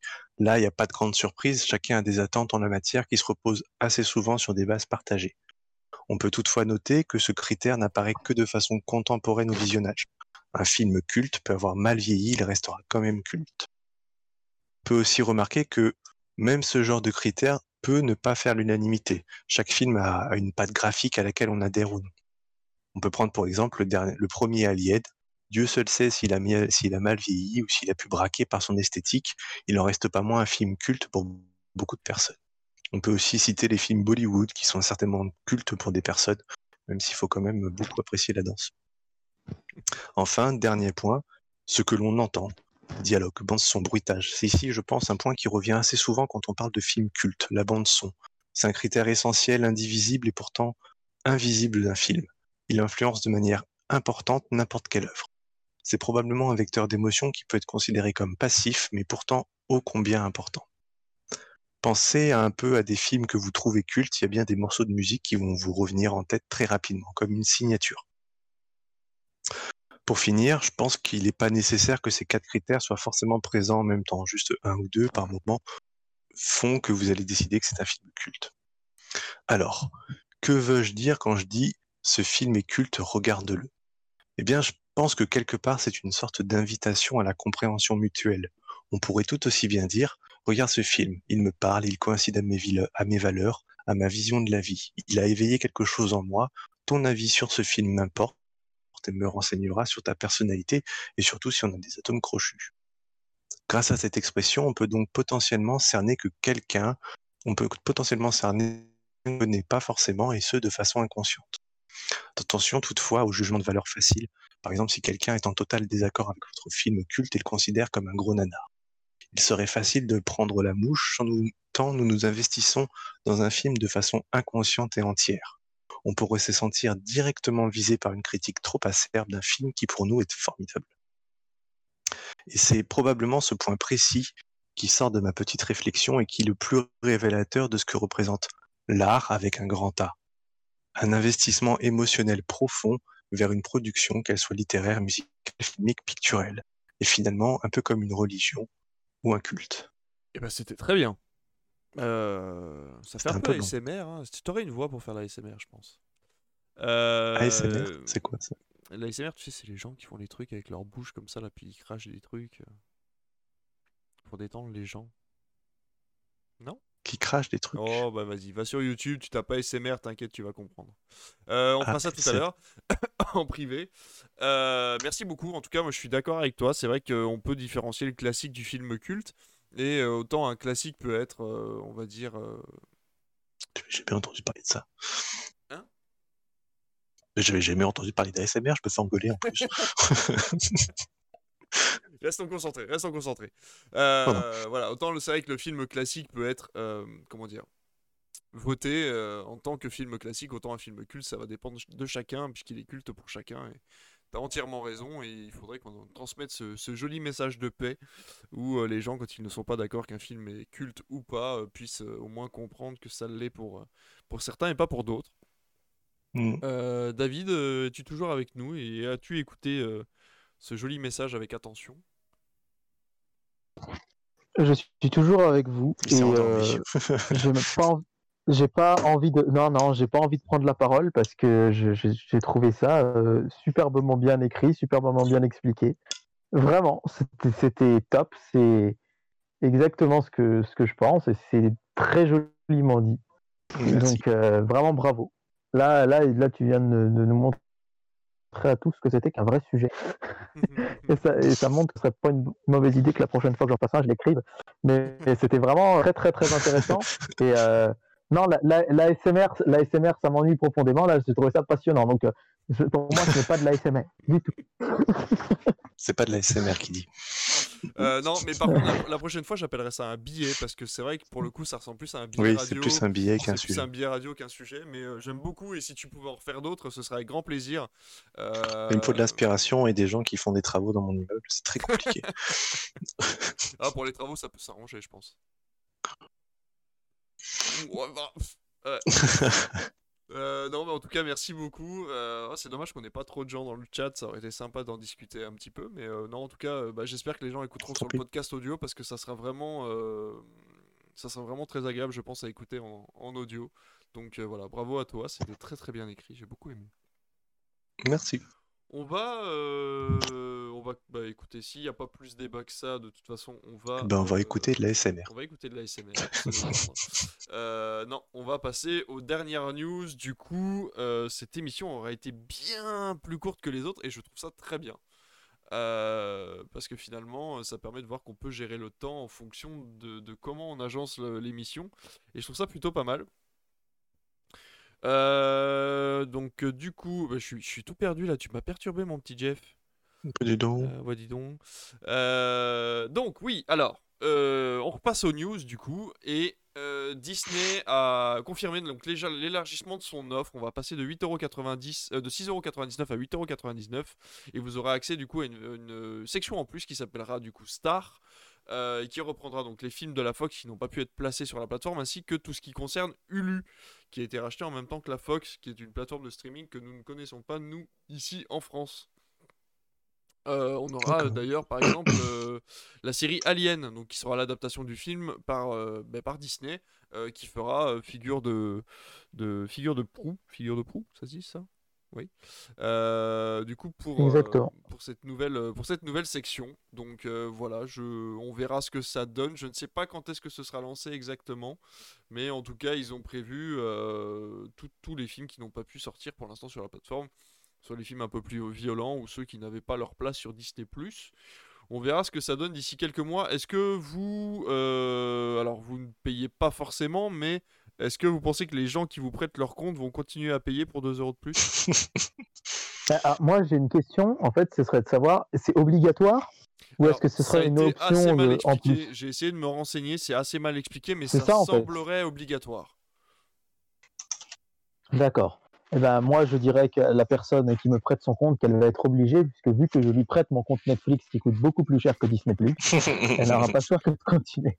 non, non, je plaisante, bien sûr, mais euh, moi, honnêtement, avec MyCanal, euh, Prime, Netflix, Disney+, mes Blu-ray et la télé, que vous le savez, je suis beaucoup, euh, j'ai pas besoin, j'ai pas forcément besoin du catalogue de la Fox en plus pour 2 euros de plus, très sincèrement. Bien sûr. Euh, oui, bien sûr qu'il y a des films dessus qui m'intéresseraient, qu'il y a des films que je regarderais, mais euh, je trouve ça un peu abusé quand même. Alors, c'est vrai que c'est pas cher, 6,90. Et 8,90 avec la Fox, c'est pas non plus scandaleux. Mais, euh, enfin, je sais pas, la Fox, ça fait pleinement partie de Disney maintenant, et le fait que ce soit pas dans leur offre de base, moi j'aurais préféré qu'ils nous le mettent dès le début à 8,90 Ouais. et avec tout. Enfin, je sais pas si vous voyez ce que je veux dire, Ouais, mais ça, aurait pas bientôt, fait le même Ouais, bien sûr. effet. Début, ça aurait été 8 euros avec tout, ouais, là, ouais, c'est pas pareil. Mais c'est fou parce que je m'attendais. Alors, vous allez, vous allez me prendre pour un, pour un utopiste, mais euh, je m'attendais à ce que Disney, euh, avec ce fameux 6,99€, réagisse comme un système de streaming complémentaire à ce qu'il propose déjà en Blu-ray et euh, au cinéma, en fait. Je m'attendais vraiment à ce que ce soit une offre en plus où toi, fan de Disney, tu pourrais récupérer du coup tous les films que tu as déjà vus, etc. Et là, on voit vraiment que pour le coup, non, c'est une politique qui agit sur. Sur euh, non plus comme complémentarité, mais véritablement comme, euh, comme porte-étendard de la, de la maison Disney quoi maintenant. C'est-à-dire que le cinéma va peut-être passer un peu plus en retrait et euh, le service de streaming va vraiment être son activité principale quoi. De ce que je vois, en fait, c'est que par, rapport au tarif, c'est que si tu es abonné avant le 23 février 2021, qui est la date du nouvel abonnement, tu pourras conserver ton abonnement à 6,99 jusqu'au mois d'août de l'année prochaine. Ensuite, tu vas prendre 2 euros, euh, quoi qu'il arrive. Mm. Si tu arrives après le 23 février, ton abonnement, de toute façon, sera à 8,99 euros de Voilà. base. Donc on est pas bien le choix. d'accord, c'est obligatoire, on passe à 8,99 C'est et une, a, une euh, augmentation de tarif. C'est pas un- une option en plus, c'est une augmentation de tarif. L'offre, pour le coup, est quand même intéressante dans le sens où ils vont pas juste rajouter les films de la Fox, on va aussi avoir tout le nouveau catalogue euh, des séries qui seront un peu trop euh, adultes pour euh, la plateforme Disney+. Donc encore une fois, la série Alien, euh, ils avaient prévu 2-3 séries, euh, je sais plus quoi, enfin ils l'ont annoncé pendant le Disney Investor, mais voilà, on aura quand même plus qu'un simple add-on de catalogue, quoi. hein. Donc oui. ça reste tout de même intéressant pour les personnes qui restent abonnées à la plateforme. Mais comme tu dis, au bout d'un moment, quand on commence à cumuler les mandats, ça devient très difficile de pouvoir se payer les, euh, tous les forfaits. D'ailleurs, si ça vous intéresse en ce moment, il y a un forfait euh, de nouveau chez Canal, euh, 25 euros par mois pendant un an. Canal euh, Dis- euh, Disney et Netflix ensemble. en version en ligne plus télévision. Donc voilà, si ça vous intéresse, vous avez la possibilité pour 25 euros, sachant que Netflix coûte déjà 12 euros pour un forfait classique et donc 8,99 pour Disney. Je sais pas si, si Canal Plus va augmenter ses tarifs d'ailleurs, mais voilà, vous avez l'occasion pour 25 euros d'avoir trois systèmes différents. Pas d'infos non plus. Pardon? Il n'y a pas d'infos non plus pour les gens qui vont bah, payer un compte Canal+. Ouais, c'est ça le problème avec Canal, c'est qu'on sait pas trop. C'est comme quand tu l'as avec ton forfait Orange. Mais bon, non, on saura ça en temps. A priori, je pense pas qu'ils y touchent, mais enfin, en l'occurrence, avec leurs offres précédentes et notamment euh, avec l'offre Netflix qui a déjà augmenté euh, une fois son tarif depuis euh, Canal n'avait pas bougé. Là-dessus, ils sont, sont plutôt cool parce que bah, déjà, quand tu t'engages sur un tarif, normalement, ils, n'y y touchent pas. Et mm. là, je pense à ceux, par exemple, qui avaient pris l'offre qui était quand même vachement intéressante pour 15 euros par mois de Netflix et Disney, et OCS et Ciné. Euh, en plus de ceux qui avaient déjà Canal. Et là, c'était garanti à vie et ça bougera pas. Ils ont bien dit quelque chose des augmentations de Disney Plus et de, et de Netflix. Donc, je pense que, bon, dans un premier temps, en tout cas, bah pareil, les nouveaux qui s'abonneront, ils auront peut-être un abonnement un peu plus cher, mais ceux qui prendront les offres, ils les garderont. Bien sûr, ouais, complètement. Euh, on va parler film parce qu'il y en a quand même il y en a quand même qui apparaissent de temps en temps. Euh, le confinement est encore passé par là, puisque on va parler de Lockdown, qui est un film de braquage qui se passe pendant le confinement. Euh, voilà, ça commence. D'ailleurs, pour info, Songbird, le dernier Michael Bay, est très très très mal noté. Je ne l'ai pas encore regardé, mais il paraît que c'est une dope sans nom. Et donc Anataway et Chiwetel Ejiofor, du coup, joueront dans Lockdown. Euh, j'ai regardé l'avance tout à l'heure, ça n'a pas l'air exceptionnel, mais bon, après, pourquoi pas. De toute façon, je pense que le, les confinements et tout ce qui concerne le coronavirus va être ancré dans notre société et on va se taper un maximum de films et de documentaires et de séries qui seront, euh, à un moment ou à un autre, euh, aborderont le sujet. Ouais. Moi, personnellement, je sais que ça me gonfle un petit peu parce que je veux dire, c'est déjà pas marrant de traverser ça. Alors, je sais que le cinéma, c'est un miroir de notre société. Mais moi, le dernier truc que j'ai envie de voir en ce moment, c'est des films je, suis déjà blasé d'infos, les journaux télévisés, ces choses-là, je regarde pratiquement plus parce que j'en ai marre d'entendre que des mauvaises nouvelles. Covid, Covid, Covid. Il faut en plus que le cinéma me rappelle qu'on vit dans un monde dans lequel il y a une pandémie, euh, qu'il y a des morts, etc. Et même quel que soit l'angle, hein, que ce soit euh, du Michael Bay ou, le fameux Danny Boone qui va sortir sur Netflix, qui va être pareil là-dessus. Euh, moi, je sais que le cinéma peut être vecteur de plein de choses, mais c'est avant tout l'évasion que je cherche. Et en ce moment, euh, ouais, franchement, moi, je sais que ça serait, j'aurais une, une réaction assez épidermique, très violente du fait de ne pas regarder du tout. Quoi. Je pense que même si on me dit ce film est génial, mais il parle du confinement, regarde-le, je suis pas sûr d'avoir. Peut-être dans 2-3 ans, mais là pour l'instant, ouais.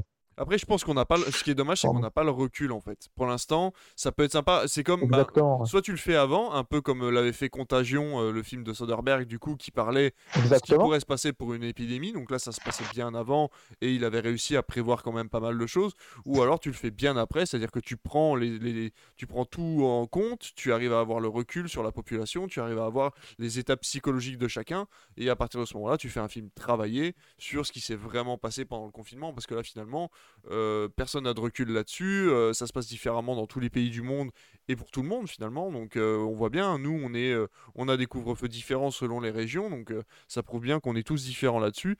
Et personne ne se reconnaîtra, je pense, dans ces films-là. Donc pour l'instant, on n'a pas assez de recul que pour pouvoir faire des films qui parlent du confinement ou qui sont sur fond de confinement. Hmm. Et ça ne peut donner que des mauvais films pour le moment. D'accord. À part euh, l'idée, euh, d'ailleurs, il faut que je les regarde, je n'ai pas regardé encore, euh, l'idée des courts-métrages qui ont été faits pendant le confinement sur Netflix, où là, c'est pas l'idée ah, n'est pas de ça, parler. Différent, bien sûr. Voilà, on parle pas du confinement, mais on utilise le confinement comme média, ou en tout cas pour, pour booster un média, et là, à ce moment-là, ça peut être assez, assez intéressant. Euh, on va revenir là-dessus, David. Tu vas garder la parole, je pense, puisqu'on va parler de 100% bio, du coup, euh, qui est, la, il me semble, le premier film à avoir été racheté par une chaîne de télévision, alors qu'il aurait dû se retrouver au cinéma. Euh, à cause de bah, justement de l'épidémie de Covid et de la fermeture des cinémas. comment ça s'est passé du coup pour 100% bio, le dernier film de Fabien Antoniente, à qui l'on doit Camping 1, 2 et 3 alors, je n'ai pas 100% euh, des infos parce que les transactions, vous savez, dans ce genre de cas, euh, ça reste des choses quand même assez confidentielles. ce qui est sûr, c'est que euh, France Télé faisait partie. en fait, à chaque fois qu'un film sort, il est toujours soutenu par des chaînes de télé ou par des, des, chaînes ou des groupements de chaînes de télé. Très souvent, c'est Canal et OCS qui partagent avec. Alors, il y a SND, M6, c'est différent, mais qui partagent avec TF1 qui finance un petit peu, ou France Télévisions qui finance un petit peu, ou Ciné Plus qui finance pas mal. Et là, en l'occurrence, euh, France Télévisions devait être l'un des, des financeurs du film. Et ce qui s'est passé, c'est que, on va pas se mentir, il y a aussi, je pense, je pense, hein, là, il n'y a rien d'officiel, ça, ça n'engage que moi ce que je dis, mais le côté euh, qualitatif assez Mm, mm.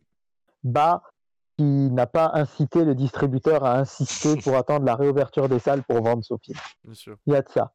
Et en l'occurrence, France 3, euh, qui est quand même, il faut le rappeler, la, la chaîne des terroirs, la chaîne euh, de plus en plus estampillée fiction française, et surtout France 3, c'est la chaîne qui monte énormément ces derniers mois, puisque euh, une à deux fois par semaine, systématiquement, France 3 est en tête des audiences, qui il y a encore 2-3 ans n'arrivait qu'une fois tous les mois ou tous les deux mois. France 3, c'est vraiment la chaîne qui monte en ce moment, et ça peut paraître assez paradoxal pour nous qui avons grandi dans les années 90, et pour qui France 3, c'est un peu la chaîne de Derrick, de Rex, euh, et l'inspecteur Barnaby et euh, Question pour un champion.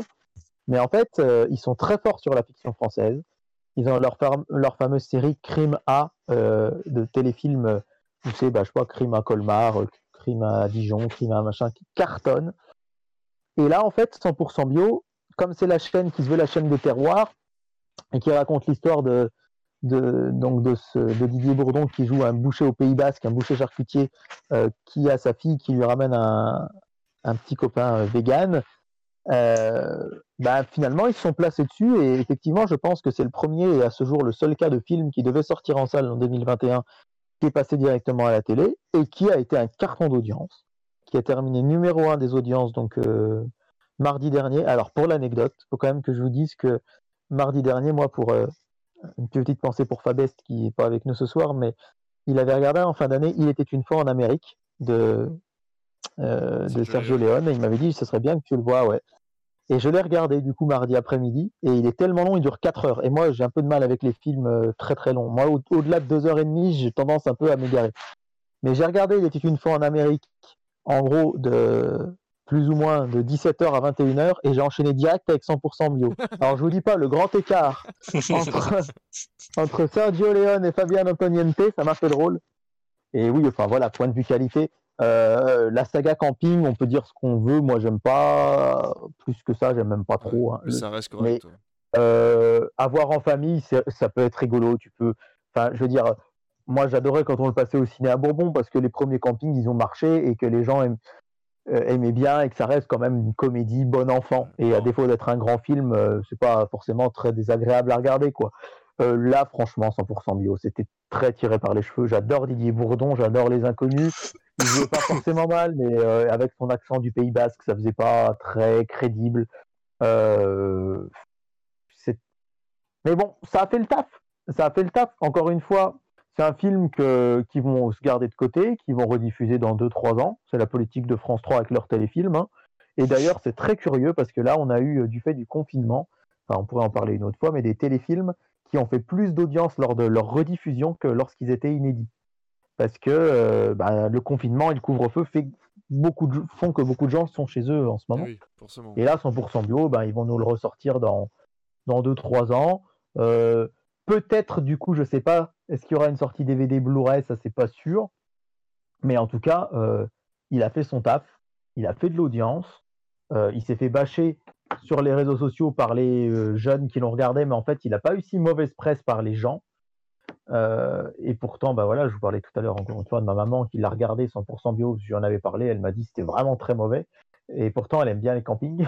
Mais euh, au final, euh, voilà, France 3, Paris, euh, 100% gagnant. Ils sont arrivés en tête, euh, très loin devant d'autres chaînes qui avaient des, des programmes qui leur avaient coûté cher. Et ça, ça leur a pas coûté si cher que ça.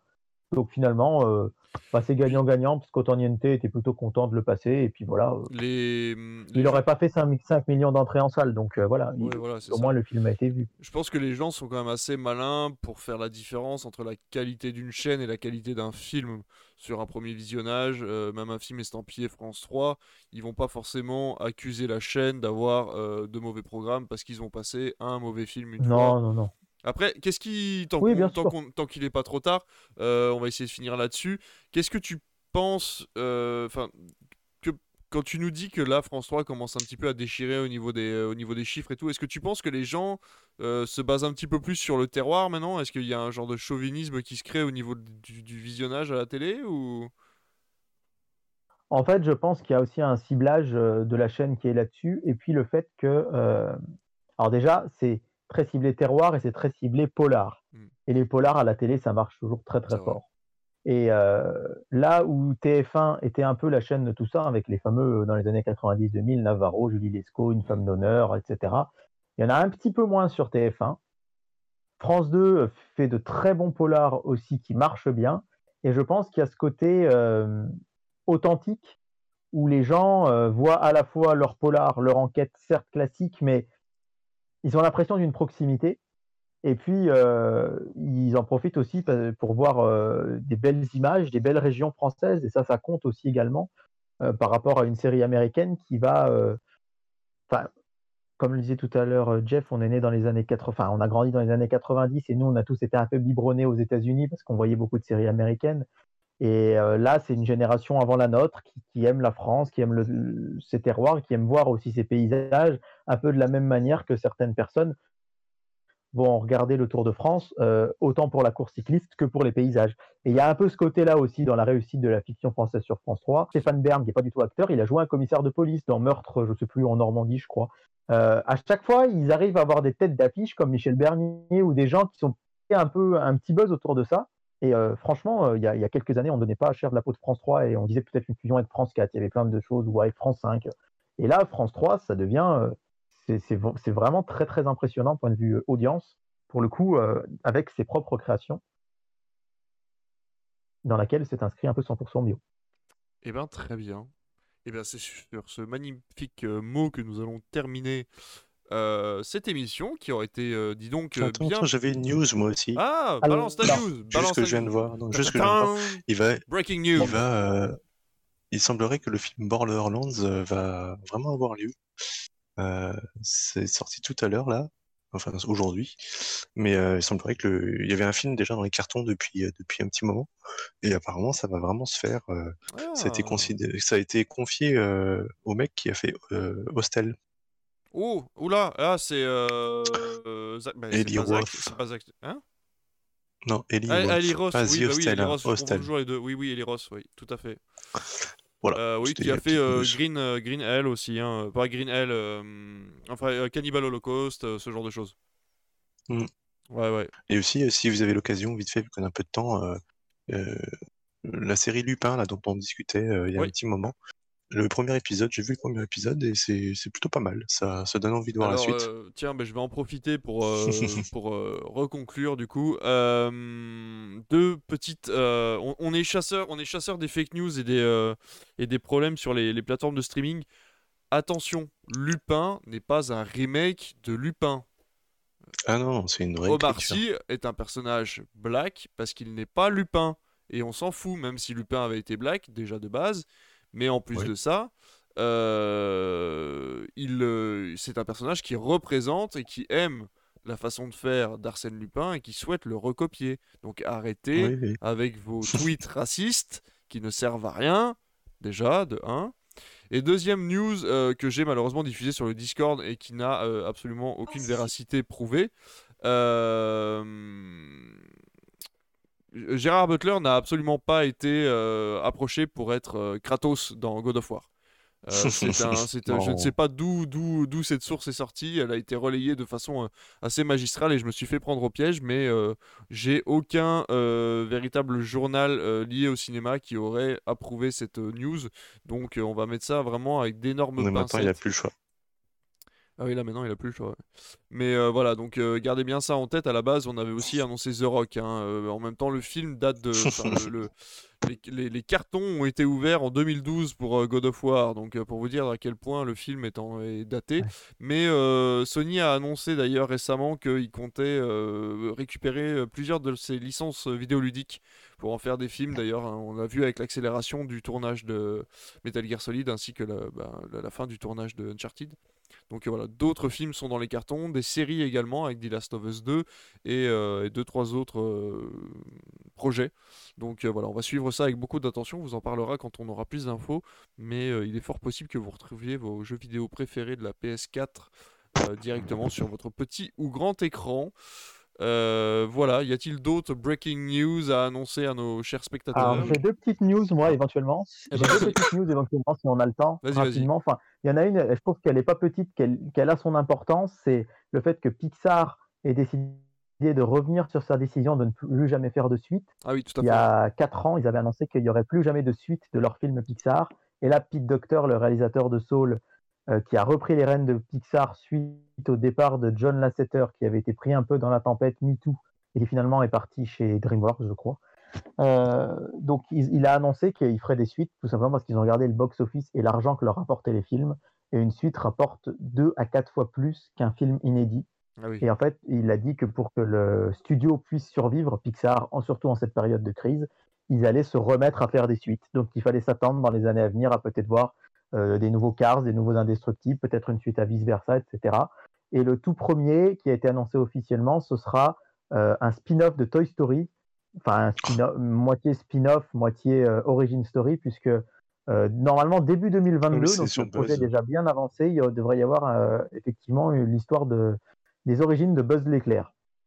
Mais, mais pas le jouet, on est d'accord. là, C'est pas, euh, les- pas le jouet, ça va être vraiment le personnage de Buzz l'éclair. Ouais, le personnage son- de Buzz voilà, l'éclair. son exactement. origin story. ouais. Mhm. son origin story. Donc euh, ça me paraît intéressant parce que c'est vraiment un gros revirement. hein. Ouais. Euh, et puis qui est- finalement, euh, Toy Story 4, il est sorti à l'été 2019, donc ils n'auront pas tenu si longtemps que ça finalement sans Ouais, faire de suite. Parce qu'effectivement, ils... alors faut qu'ils trouvent un équilibre parce qu'ils en avaient fait beaucoup à une époque, hein, Indestructible 2, Cars 3, Toy Story 4, etc., euh, qui sont arrivés les uns après les autres.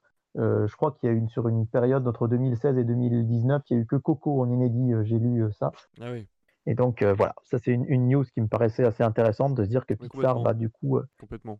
refaire des suites. Et puis une petite info télé que je trouvais assez intéressante euh, par rapport au duel télé de dimanche prochain. Vous savez que j'aime bien le duel du dimanche soir. Euh, en 2017, C8, donc, qui appartient au groupe Canal, a acheté les droits de John Wick, Oh, euh, qui avait, avait acheté John Wick. Et John Wick 1 a été un carton sur C8, 1,7 million, alors qu'un prime time sur C8, c'est toujours entre 800 000 et 1 million. Avait acheté les droits de John Wick. Et ça a tellement bien marché que qu'est-ce qu'a fait TF1 Ils ont décidé de piquer les droits de John Wick euh, à, à MyCanal. Et alors, visiblement, Canal garderait quand même les droits, les droits du premier et TF1, si je ne me trompe pas, aurait les droits du 2 et du 3. oh là. Et donc, c'est quand même l'événement, c'est que dimanche soir sur TF1, il va y avoir John Wick 2, alors que TF1 n'a jamais passé le premier. C'est quand même assez dingue, de se dire qu'il lâche comme ça John Wick 2 un peu euh, au pif, si je puis dire, au hasard dimanche soir, sans avoir passé le premier, sans visiblement avoir les droits du premier. Mais euh, il miserait sur le fait que c'est, bah voilà, il y a le côté polar et qui marche assez fort. Mhm. Et du coup, je trouvais ça assez rigolo de se dire que euh, là, TF1, il tente un gros coup de poker dimanche. Et que face à lui, sur France 2, il y aura l'Empereur de Paris. Et euh, quand tu parlais de Lupin tout à l'heure, c'est un Ah, peu ça aussi. C'est une aimé, réécriture du, ouais. de Vidocq. Ouais. Je l'avais vu en salle et moi, j'avais trouvé ça vraiment très sympa, l'Empereur Ouais, de Paris. Très bien. ouais. Et du coup, euh, franchement, euh, Keanu Reeves en John Wick face à Vincent Cassel en l'Empereur de Paris, euh, les audiences euh, vont être à scruter encore une vu- fois lundi ouais, matin. Au vu des chiffres du Bruce Willis de la dernière fois, comme tu nous disais, je pense que John Wick va être, va être grand gagnant. Mais euh, bon, on va pas prendre les paris parce que Three, Ah, Three- c'est ça. Three Billboards, je vais jamais y arriver, euh, c'en est bien sorti. Donc euh, on va. A fait la surprise. Moi, je Ouais. pense que ce qui va jouer en, en la défaveur de John Wick, c'est le fait qu'il ne s'appelle pas, euh, je sais pas moi, John Wick, l'Ascension je ne sais quoi. Il s'appelle vraiment John Wick 2. Ah ouais. Et il y a quand même ouais. beaucoup de gens que ça rebute premier, de voir le numéro 2 en se disant bah j'ai pas vu le 1, je veux pas regarder le 2 quoi. Et euh, ça, ça peut rebuter un petit peu. Et le côté film français, mine de rien, les films français, on le disait tout à l'heure, ça marche quand même pas mal. Donc je pense qu'il y a match. Mais effectivement, le Bruce Willis, qui d'ailleurs, euh, il est rediffusé ce soir, au moment où on parle, il est sur TMC, le Bruce Willis qui avait cartonné sur TF1. D'accord. Et TMC, TF1, c'est la même boîte. hein. Et euh, normalement, un film qui passe sur TF1, il est rediffusé six mois, un an après sur Ouais. TMC. Là, ils ont décidé d'avancer la rediffusion pour essayer de faire un max d'audience. Et puis, quand on a vu l'audience du film de Liam Neeson aussi, là, euh, il y a une semaine, qui a cartonné, c'est vrai qu'on peut aussi, sans, sans identité, voilà. Euh, on peut prendre les paris, mais ça va être intéressant encore une fois lundi prochain de, de voir euh, qui va gagner entre John Wick et, et l'empereur de Paris. Eh ben merci les gars, j'adore vous, vous entendre Voilà. faire des news. Je, je suis, euh, je suis, euh, ouais, je, non, je suis très content. J'aime bien quand vous faites vos propres petites news comme ça. euh, Hmm. si on peut avoir ça toutes les semaines, moi je prends parce que je trouve ça vraiment chouette. Euh, comme ça, on a des avis différents et puis moi, ça me permet d'avoir la surprise aussi de, de pouvoir interagir avec vous et. Et qu'on en discute tous ensemble, j'ai trouvé ça vraiment très chouette. Et euh, je dois avouer, David, que tu avais raison. D'ailleurs, euh, M6 a bien gardé les, euh, les droits de Die Hard pour le diffuser à partir de, bah, de- à Ouais, c'est partir de cette disait, semaine. ouais, ouais. Donc, euh, du coup, voilà, on va avoir droit aux 4 ou 5 Die Hard, du coup, euh, sur les 5 semaines à venir. Donc, Alors, euh, il faudra avoir le 5 parce que le 5, c'était TF1 qui avait encore les droits jusque ah, récemment. d'accord, ok, ok, ok. Et, et- J'ai cru voir des extraits et du le 5 dans la bande 5, je crois pas qu'il était. Mais je suis Ah ouais, donc, donc ils ont racheté le ouais, 5. je ouais. suis pas certain, je suis pas certain. Je l'ai pas vu le 5, mais il me semblait avoir vu des, des extraits du 5, mais c'est peut-être le 4. Mais bon, dans tous les cas, on sera, euh, on sera là pour vous en parler. On sera, euh, on sera témoin de l'événement. Euh, Est-ce que M6 a racheté les droits à TF1 Est-ce que TF1 f- fera faillite à cause de ça? Est-ce que John Wick 2 fonctionnera mieux que John Wick 3 Nous saurons tout ça dans les semaines à venir, puisque nous nous reverrons Yes. dans 15 jours euh, pour vous parler bah, des nouvelles news, euh, peut-être de cinéma, qui sait, peut-être qu'on aura des nouvelles, peut-être qu'on saura quand ça rouvre, quand ça rouvre pas. Euh, on aura des news bien sûr de streaming, de Netflix, on vous fera part de nos envies de visionnage pour le lundi de diffusion, comme ça on pourra ensemble essayer de voir le film. Pas forcément le film à la télévision, on pourra peut-être voir un film en streaming. Euh, je sais qu'il y a le film avec Zendaya, là, qui, euh, Zendaya qui fait euh, pas mal d'émules euh, sur Netflix, qui sort en février, donc, ou le 15 janvier, je sais plus. Donc on pourra peut-être regarder ça. Voilà, bah écoutez, on se tient au courant les gars. Merci encore une fois pour cette émission, c'était très sympa. Bravo Jeff pour ton petit billet, c'était vraiment très bien. Et puis bon, bah on se... On se revoit sur les réseaux, euh, on va refaire la pub comme d'habitude. N'hésitez pas à aller nous trouver sur Twitter, surtout sur Twitter en ce moment, on aime bien être sur Twitter. Euh, arobase Critflix du coup. euh, et puis euh, ben, sinon rejoignez-nous sur le, sur le Discord tout simplement pour discuter avec nous de cinéma, ça peut être vraiment sympa.